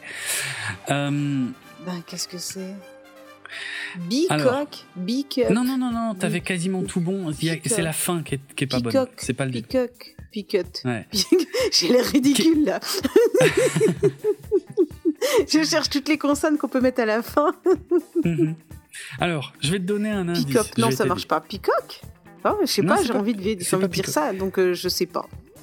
Peacock, Peacock c'est le nom de la plateforme concurrente de Netflix aux États-Unis sur laquelle ils devaient faire une nouvelle série Battlestar Galactica qu'ils n'ont toujours pas faite mm. d'ailleurs. c'est peut-être pour ça que tu penses à Peacock. Ouais, c'est pour ça que j'arrive pas à trouver le, un autre mot que ça. Qui est, qui est quasiment, en tout cas, la sonorité est quasiment la même à une syllabe près. Euh, je vais te donner un gros gros indice. Je vais te donner un gros indice, c'est le P Ensuite, c'est le U. Ensuite, c'est le T. Merci. Mais ça, t'as tout bon jusque-là. Et justement, euh, est-ce que tu peux me donner le nom d'une boisson qu'on rajoute parfois dans la bière? Une boisson du marron. Picon. Eh oui, bonne réponse. Elle vient de. Picon. Euh, ouais, prononcé picon, effectivement, mais qui s'écrit comme le picon. Ah, c'est pour ça que j'ai que j'ai mélangé. D'accord, ok, ok, picon. Ouais, dans la VF ils disent Picon, dans la VO c'est Pycon, euh, mais c'est la bonne réponse. Et, euh, et voilà. Et, euh, et c'est, le moment pour moi de, d'avouer que je pense à Battlestar Galactica quand je vais faire mes courses. Parce que à chaque fois que je passe devant le rayon du Picon, ça me fait sourire parce que je me dis Ah, c'est le nom d'une des colonies de Battlestar Galactica. Voilà. Puis après, je passe dans le rayon café où, il y a du Starbucks. Eh ben oui, mais. système. Et pourtant, voilà, ça m'y fait penser à chaque fois. Euh, dans le rayon café, il y a du, on peut trouver du Starbucks, même au rayon frais maintenant, donc ça me fait aussi penser à Battlestar Galactica. Mhm. Et il y a des soupes asiatiques de la marque Apollo qu'on peut trouver aussi maintenant. Euh, donc euh, voilà, je trouve ça assez rigolo quand je fais mes courses. Battlestar Galactica ne me quitte pas. C'est pour ça que tu mets autant de temps quand tu fais des courses. Alors, je ne rebondirai pas là-dessus. Ce ne sera pas un rebond. D'accord. Pas sûr que cette info-là soit pertinente. Tu feras pas un bon PRL sur ma blague. Non, je ne, ferai pas de bon PRL sur cette remarque totalement gratuite et injustifiée. Euh, eh bien, jusqu'ici, deux bonnes réponses sur trois. Et très hein très aidé. Hein. Alors, c'est euh, vraiment des réponses d'handicapés. Hein. Je, me sens, euh, je me sens plutôt nul. Ça, ça, change. Mais tu les as quand même. C'est déjà, il y a des fois où tu les avais pas. Je crois que la dernière fois, tu as eu 0 sur 3. Ouais, hein. ouais, et je crois que même la fois d'avant. Ouais, bah voilà, tu vois. T'es mauvais, t'es mauvais, c'est comme ça. C'est ça, exactement. Dernière question, question difficile. Je voudrais que tu me dises ce que fait Boomer dans cet épisode. Mais attention, je ne parle pas de la Boomer qui fuit dans les égouts sur ah. euh, Caprica City. Je voudrais que tu me parles de la Boomer qui est sur le Galactica. Quel est le truc euh, clé qu'elle fait dans cet épisode? Elle va se faire... Ah ben non, elle va pas se faire tester, c'est pas, c'est pas là. Euh, non. Qu'est-ce qu'elle fait? Je sais rien, moi. Dans l'épisode d'avant, elle caressait le vaisseau. Mais on a parlé d'elle, là, cette fois-ci On n'a pas parlé d'elle Bonne réponse, Boomer n'est pas dans cet épisode. Ah, merci. Elle n'apparaît pas du tout. C'était, tu sais que j'étais en train de chercher, hein, vraiment. Mm, mm. bah oui, je vois, c'est ça qui, qui me bluffe un petit peu. Mais je sais que ça marche parce qu'en plus, c'est pas la première fois que je te fais ce coup-là. Euh, généralement, il faudrait que tu finisses par te méfier. Hein. Quand je te demande ce qu'a fait un personnage dans l'épisode, euh, généralement ça veut dire qu'on l'a pas du tout vu dans cet épisode. Bon, je note alors. Donc la prochaine fois, il va me dire euh, qu'est-ce qu'il a fait? Et je dirais ah rien. Eh bien non, il a fait quelque chose. mais oui, mais logiquement, on vient d'en parler dans l'épisode. Je veux dire, s'il avait, si il ou elle avait vraiment fait quelque chose, on, viendrait d'en parler, quoi. Et là, je fais exprès euh, de poser la question pour te mettre le doute parce qu'on n'en a pas parlé. Et eh ben c'est pas pour rien, elle est pas dans cet épisode, en tout cas pas la boomer du Galactica. On ne la voit pas, alors qu'on voit par contre la boomer qui est sur Caprica et dans les égouts de Caprica City. Eh bien, 3 sur 3, excellent Ça doit être cool quand même quand tu euh, as ce genre de rôle, parce qu'en fait tu peux jouer plein de personnages, et c'est toujours toi. Oh, ça doit être sympa. C'est toujours toi. tu veux dire quoi? Genre, euh, oui, tu fais plusieurs personnages, mais c'est toujours toi qui es devant la caméra, qui est sous les lumières. C'est ça. C'est ça? Hein? D'accord, oui, oui, c'est vrai. Bah oui, ça, tu, tu joues pas tout le temps la même personne. Oui, ça c'est cool. Ça varie les bah, plaisirs, parce que si tu fais, euh, j'imagine, 7-8 euh, saisons, tu joues quand même souvent la même chose. Non, c'est vrai. c'est vrai. Mhm. Absolument. Cette remarque n'avait pas un grand intérêt. Si, si, non, mais si, parce que le pire, c'est qu'on en a déjà parlé. Hein. Pour numéro 6, c'est un peu pareil. Euh, euh, tu sais, il y avait l'épisode avec Shelley Godfrey. Elle avait dit qu'elle était justement toute contente de pouvoir jouer euh, un personnage un peu différent pour une fois. Et c'est vrai que c'est un peu valable pour pour bah, pour Boomer aussi, quoi. Elles peuvent avoir plusieurs versions de leur personnage et c'est c'est une chance que les autres acteurs n'ont pas, pour le coup. Ouais. Ouais. Ok. Eh bien, eh bien voilà, les trois questions sont passées. Oui. Oh, dis donc, dis donc. On est vraiment sage. Hein. Ah, tu trouves? Oui. Non. Oui, oui, oui, je le trouve très très sage. D'accord. Euh... Est-ce que ça serait déjà la fin? Oui, euh, oui, oui, on, on, va, on va, on va boucler cet épisode, mais euh, un truc qu'on n'a pas mis dans le conducteur, mais euh, sur lequel j'aimerais qu'on dise quelques mots, c'est le festival Podren qui va avoir lieu du 7 au 10 avril 2023. Mais qu'est-ce que c'est ça, dis donc, Podren Ça marche pas du coup, je voulais que tu, ce soit toi qui nous en parle. Peux-tu euh... nous parler un petit peu de Podren? Eh bien, mmh. Euh... comment je décrirais Podren C'est un rassemblement. Compliqué. Comment ça a l'air compliqué. Je non, non, non, je vais le faire. Je vais essayer. Je voulais essayer de le faire bien. Euh, ah, c'est okay. un rassemblement de podcasteurs oui. qui ouais. accueille aussi les poditeurs oui. et avec encore plus de plaisir parce que autant parce qu'on y sera autant on oui. a plaisir à se retrouver entre podcasteurs euh, pardon podcasteurs autant on a plaisir à avoir euh, des poditeurs qui viennent nous voir ça c'est cool mm. Ouais. Donc euh, s'il y en a qui nous écoutent et qui sont pas loin de Rennes ou qui ont envie de faire un grand trajet, euh, venez, ça nous fait vraiment super plaisir euh, de voir qui nous écoute et de partager avec eux parce qu'on est quand même plus entre potes qu'en grande conférence guindée. Et, et ça c'est cool quoi. Donc on va partir le week-end de Pâques. C'est ça. On va tous se retrouver à Rennes dans une petite salle Mm -hmm. Je ne sais plus son nom. Euh, je sais plus trop son nom non plus. C'est une MJC euh, à Rennes. Donc, Super euh, joli, d'ailleurs. Oui, oui, c'est très joli. Ouais, et... Ouais, ouais. et... Et on retrouve toutes les indications sur le site de Bad Geek. C'est ça. Voilà. Eh, on n'a pas révisé, hein. Ouais, ouais, en impro total, bravo. Mais bon, si tu tapes Podren, euh, je pense que tu le trouves facilement. S'il y a un compte oui. Twitter, Podren également. Absolument, absolument. On sera ouais, nombreux, hein. juste... Ouais, je pense qu'on sera assez nombreux. Je sais pas si les, in les inscriptions sont déjà ouvertes, mais il y a des chances que oui. On n'a pas précisé que c'est un, un, un, une rencontre qui est gratuite, complètement gratuite. C'est sur inscription, donc ça c'est important de s'inscrire en avance. Mmh. Mais par contre, euh, c'est totalement gratuit. Une fois que vous êtes sur place, vous pouvez vous balader, assister à des enregistrements de podcasts qui ont lieu en direct. Il y a même des jeux, donc avec un peu de chance, vous pouvez peut-être même participer à quelques-uns d'entre eux. Euh, et, euh, et, voilà, et rencontrer vos podcasteurs et podcasteuses ou podcastrices, je ne sais jamais quel mot utiliser.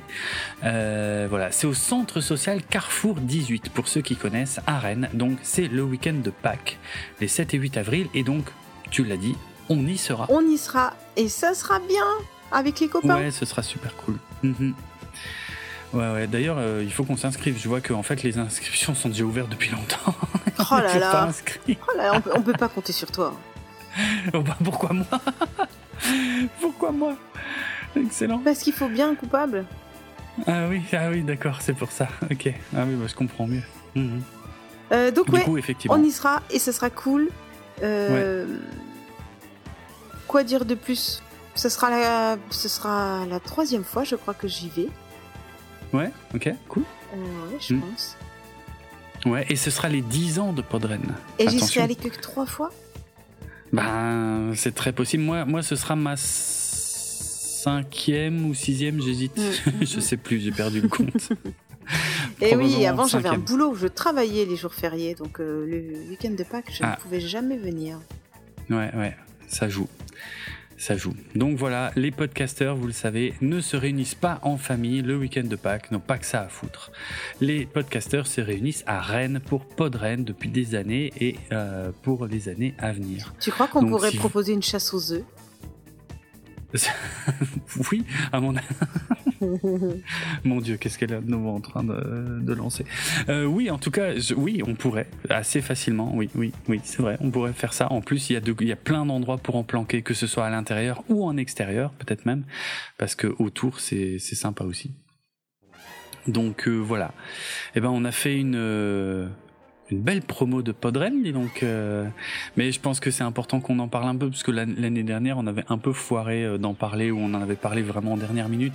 Donc je préfère qu'on commence tôt à parler de Podren. Les 8 et 9 avril 2023, on sera à Rennes avec plein d'autres podcasteurs, plein de passionnés pour Là, parler de coupe. plein de sujets. Oui. Nous sommes, euh, nous sommes au deuxième épisode qui a toujours pas été publié. En, Euh, oui. Si on publie cet épisode, en fév- euh, l'épisode d'avant en février, celui-là en mars, peut-être vous aurez Oui. l'info de Podren avant, avant le week-end de Pâques, Mais parce que c'est début avril. Donc, euh, va falloir être au point hein, sur le timing. Sinon, Oui, ils entendront Non, ça non. quand on sera revenu. je sais et je me demande si c'est pas ce qu'on avait fait l'année dernière. Mais Ah putain, les Mais, Mongols. Ou alors on coupe ça. non, là, mais juste ce cette partie là, tu la coupes et tu la mets en bonus la semaine prochaine. Oui, peut-être. Ok.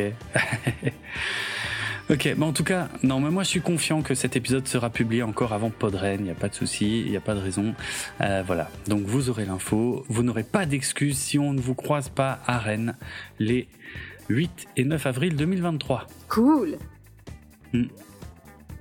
J'ai hâte. Eh, je sais. On- Euh, oui, c'est tout, tu t'arrêtes là tu, tu... Oui, oui, je m'arrête là, moi. Peut-on? Ah oui, d'accord. Je m'arrête là. Donc, euh, merci, au revoir. Merci, au revoir. euh, Allez, salut. On est obligé de faire toujours la promo de fin qui, puisque les gens ils le savent. Eh bien non, parce que euh, nous avons euh, sans cesse de nouveaux auditeurs qui nous rejoignent, euh, parfois même des auditeurs qui tombent par hasard sur cet épisode, c'est le premier qu'ils écoutent. Et ils sont Et- arrivés à la fin des 2h40. Bon, peut-être pas. Alors, grand respect. hein. Là, franchement, les gars, ou les filles, si vous êtes jusqu'au bout. En plus, on, a, on a été sage, on n'a pas trop trop rigolé et tout ça.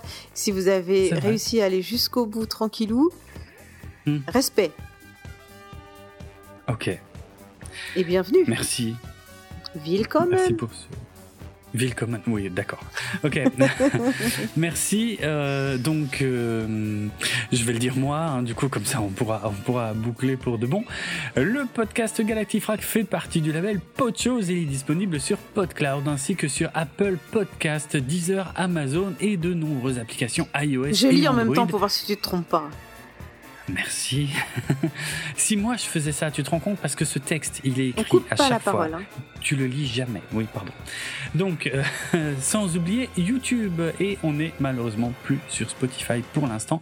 Je le regrette autant que vous, croyez-moi.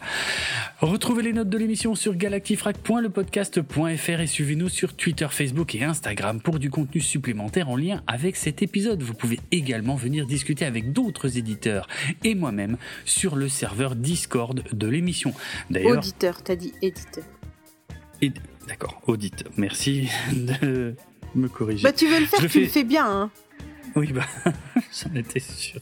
C'est sûr que t'allais dire ça. Oui, ok, euh, je, c'est vrai. Donc je le fais mal, quoi. Euh, si vous voulez retrouver Karine sur Twitter, son pseudo c'est Kikrine et ça s'écrit Bah, comme ça se prononce. K. D'accord, donc K-I-K-R-I-N-E. Merci Karine. Je t'en prie. Euh, Et moi, c'est Draven. Non, alors oui, mais non, mais ça marche pas. C'est moi qui dois le lire. Et moi, c'est Draven. Et sur Twitter, vous pouvez me suivre sur le compte @dravenardrock et ça s'écrit D-R-A-V-E-N-R-D-R-O-K. Tu as quelque chose à ajouter? Non, non, non, c'est bien, c'est bien. Il y a aussi un compte Twitter de. Galactifrac. Il y a aussi un Oui, compte Instagram de Galactifrac où il publie plein de photos. aussi. Oui. Voilà. T'as dit je du contenu supplémentaire. Ah oui, oui, du con- oui, oui, du contenu. Oui. Instagram, Oui, c'est plein de photos. Oui, c'est un peu l'idée d'Instagram. Ouais, ouais, ouais. Mais il dit, il dit rien, hein, Jérôme, il parle presque pas. Hein. En fait, il publie des photos, voilà. Il balance, il balance. Sur Facebook, pareil, il balance. Alors, c'est pas vrai du tout, il y a du texte à chaque fois. Euh, et, sur Facebook et, Twitter, il est en français, et sur Instagram, il est en anglais. Voilà. Euh, parce que j'ai l'impression qu'on est suivi par euh, plus, un public anglophone sur Instagram. C'est assez. Je sais pas trop pourquoi en fait, mais voilà. Bref, n'oubliez pas que si vous avez apprécié cet épisode, le meilleur moyen de le montrer est de nous récompenser et de le partager au plus grand nombre via les réseaux sociaux. Voilà, quand je publie l'épisode, partagez, partagez, partagez, dites à quel point ce podcast est incroyable, euh, que euh, voilà, il y a des anecdotes complètement inédites sur la série. Euh, voilà, faites-le s'il vous plaît. oh la vache, on est dans on est dans la supplication là. Oui. ça, va pas Il y a quelque chose qui qui va pas en ce moment? T'as as besoin de quelque chose euh, De reconnaissance euh, T'es pas bah assez aimé dans ton entourage? Non, si, bah si, mon entourage, ça va très très bien. en parle? Non, bah pas maintenant, en tout cas, pas ici. Mais euh, oui, enfin, non, il n'y a rien à discuter. Non, non, c'est bon. Il a besoin qu'on lui dise qu'on l'aime, alors mettez-lui des cœurs, des étoiles, tout ça, tout ça. Et t'as oublié de dire qu'il faut qu'ils nous mettent euh, des étoiles sur euh, iTunes. Ah tu sais, on disait ça avant quand on faisait des podcasts tout au début. Mm, mm. Mettez-nous 5 étoiles ou non, mettez pas 5 ou rien. oui, c'est vrai. Mais le pire, c'est que ça reste d'actualité hein, sur Apple, en tout cas uniquement. Oh non, il y a maintenant d'autres applications. Je sais que Podcast Addict. Oui, voilà, sur euh, Podcast Addict, on peut aussi mettre des appréciations. Tout à fait. Ok. Eh et, ben. je suis toujours en train de tester Google Podcast, que je trouve pas mal. Euh, mais mais toujours aussi moche comme toutes les applications de Google. Ah, d'accord. C'est aussi moche que les drives, c'est aussi moche et je trouve ça, voilà, visuellement pas beau, mais ça marche. Je ne m'attendais pas à cette euh, réponse. Ok, eh bien oui, c'est important aussi l'aspect visuel des applications de podcast. On n'a pas écrit hein, qu'on était sur, sur Google Podcast. Euh, je pense que si, non, mais euh, Android, Spotify, Deezer, Amazon, Apple. Oui, bah Android. Alors oui, euh, je rappelle que Google Podcast est installé par défaut sur tous les appareils Android. Oui, d'accord. Mais moi, quand je lis Android, je pense tout de suite à Podcast Addict. Ah, alors c'est gentil pour, eux. Oui. Mais c'est pour ça. Autant pour moi, je suis d'accord, c'est la même chose. Ok, Merci pour cette vérification de ce texte. Au revoir. Oui, si, si, au revoir. Si, il faut, que ça s'arrête. Au revoir, il faut que ça s'arrête, elle l'a dit. Merci à tous pour votre écoute et à très bientôt pour de nouvelles aventures. En plus, le prochain épisode, je le dis tout de suite, c'est un de mes préférés, mes giga ultra préférés de la saison. Ça va être génial. À très bientôt pour le prochain oh épisode. Oh le stress, va falloir que je m'applique et tout et tout. Allez, salut. pas, plus que d'habitude.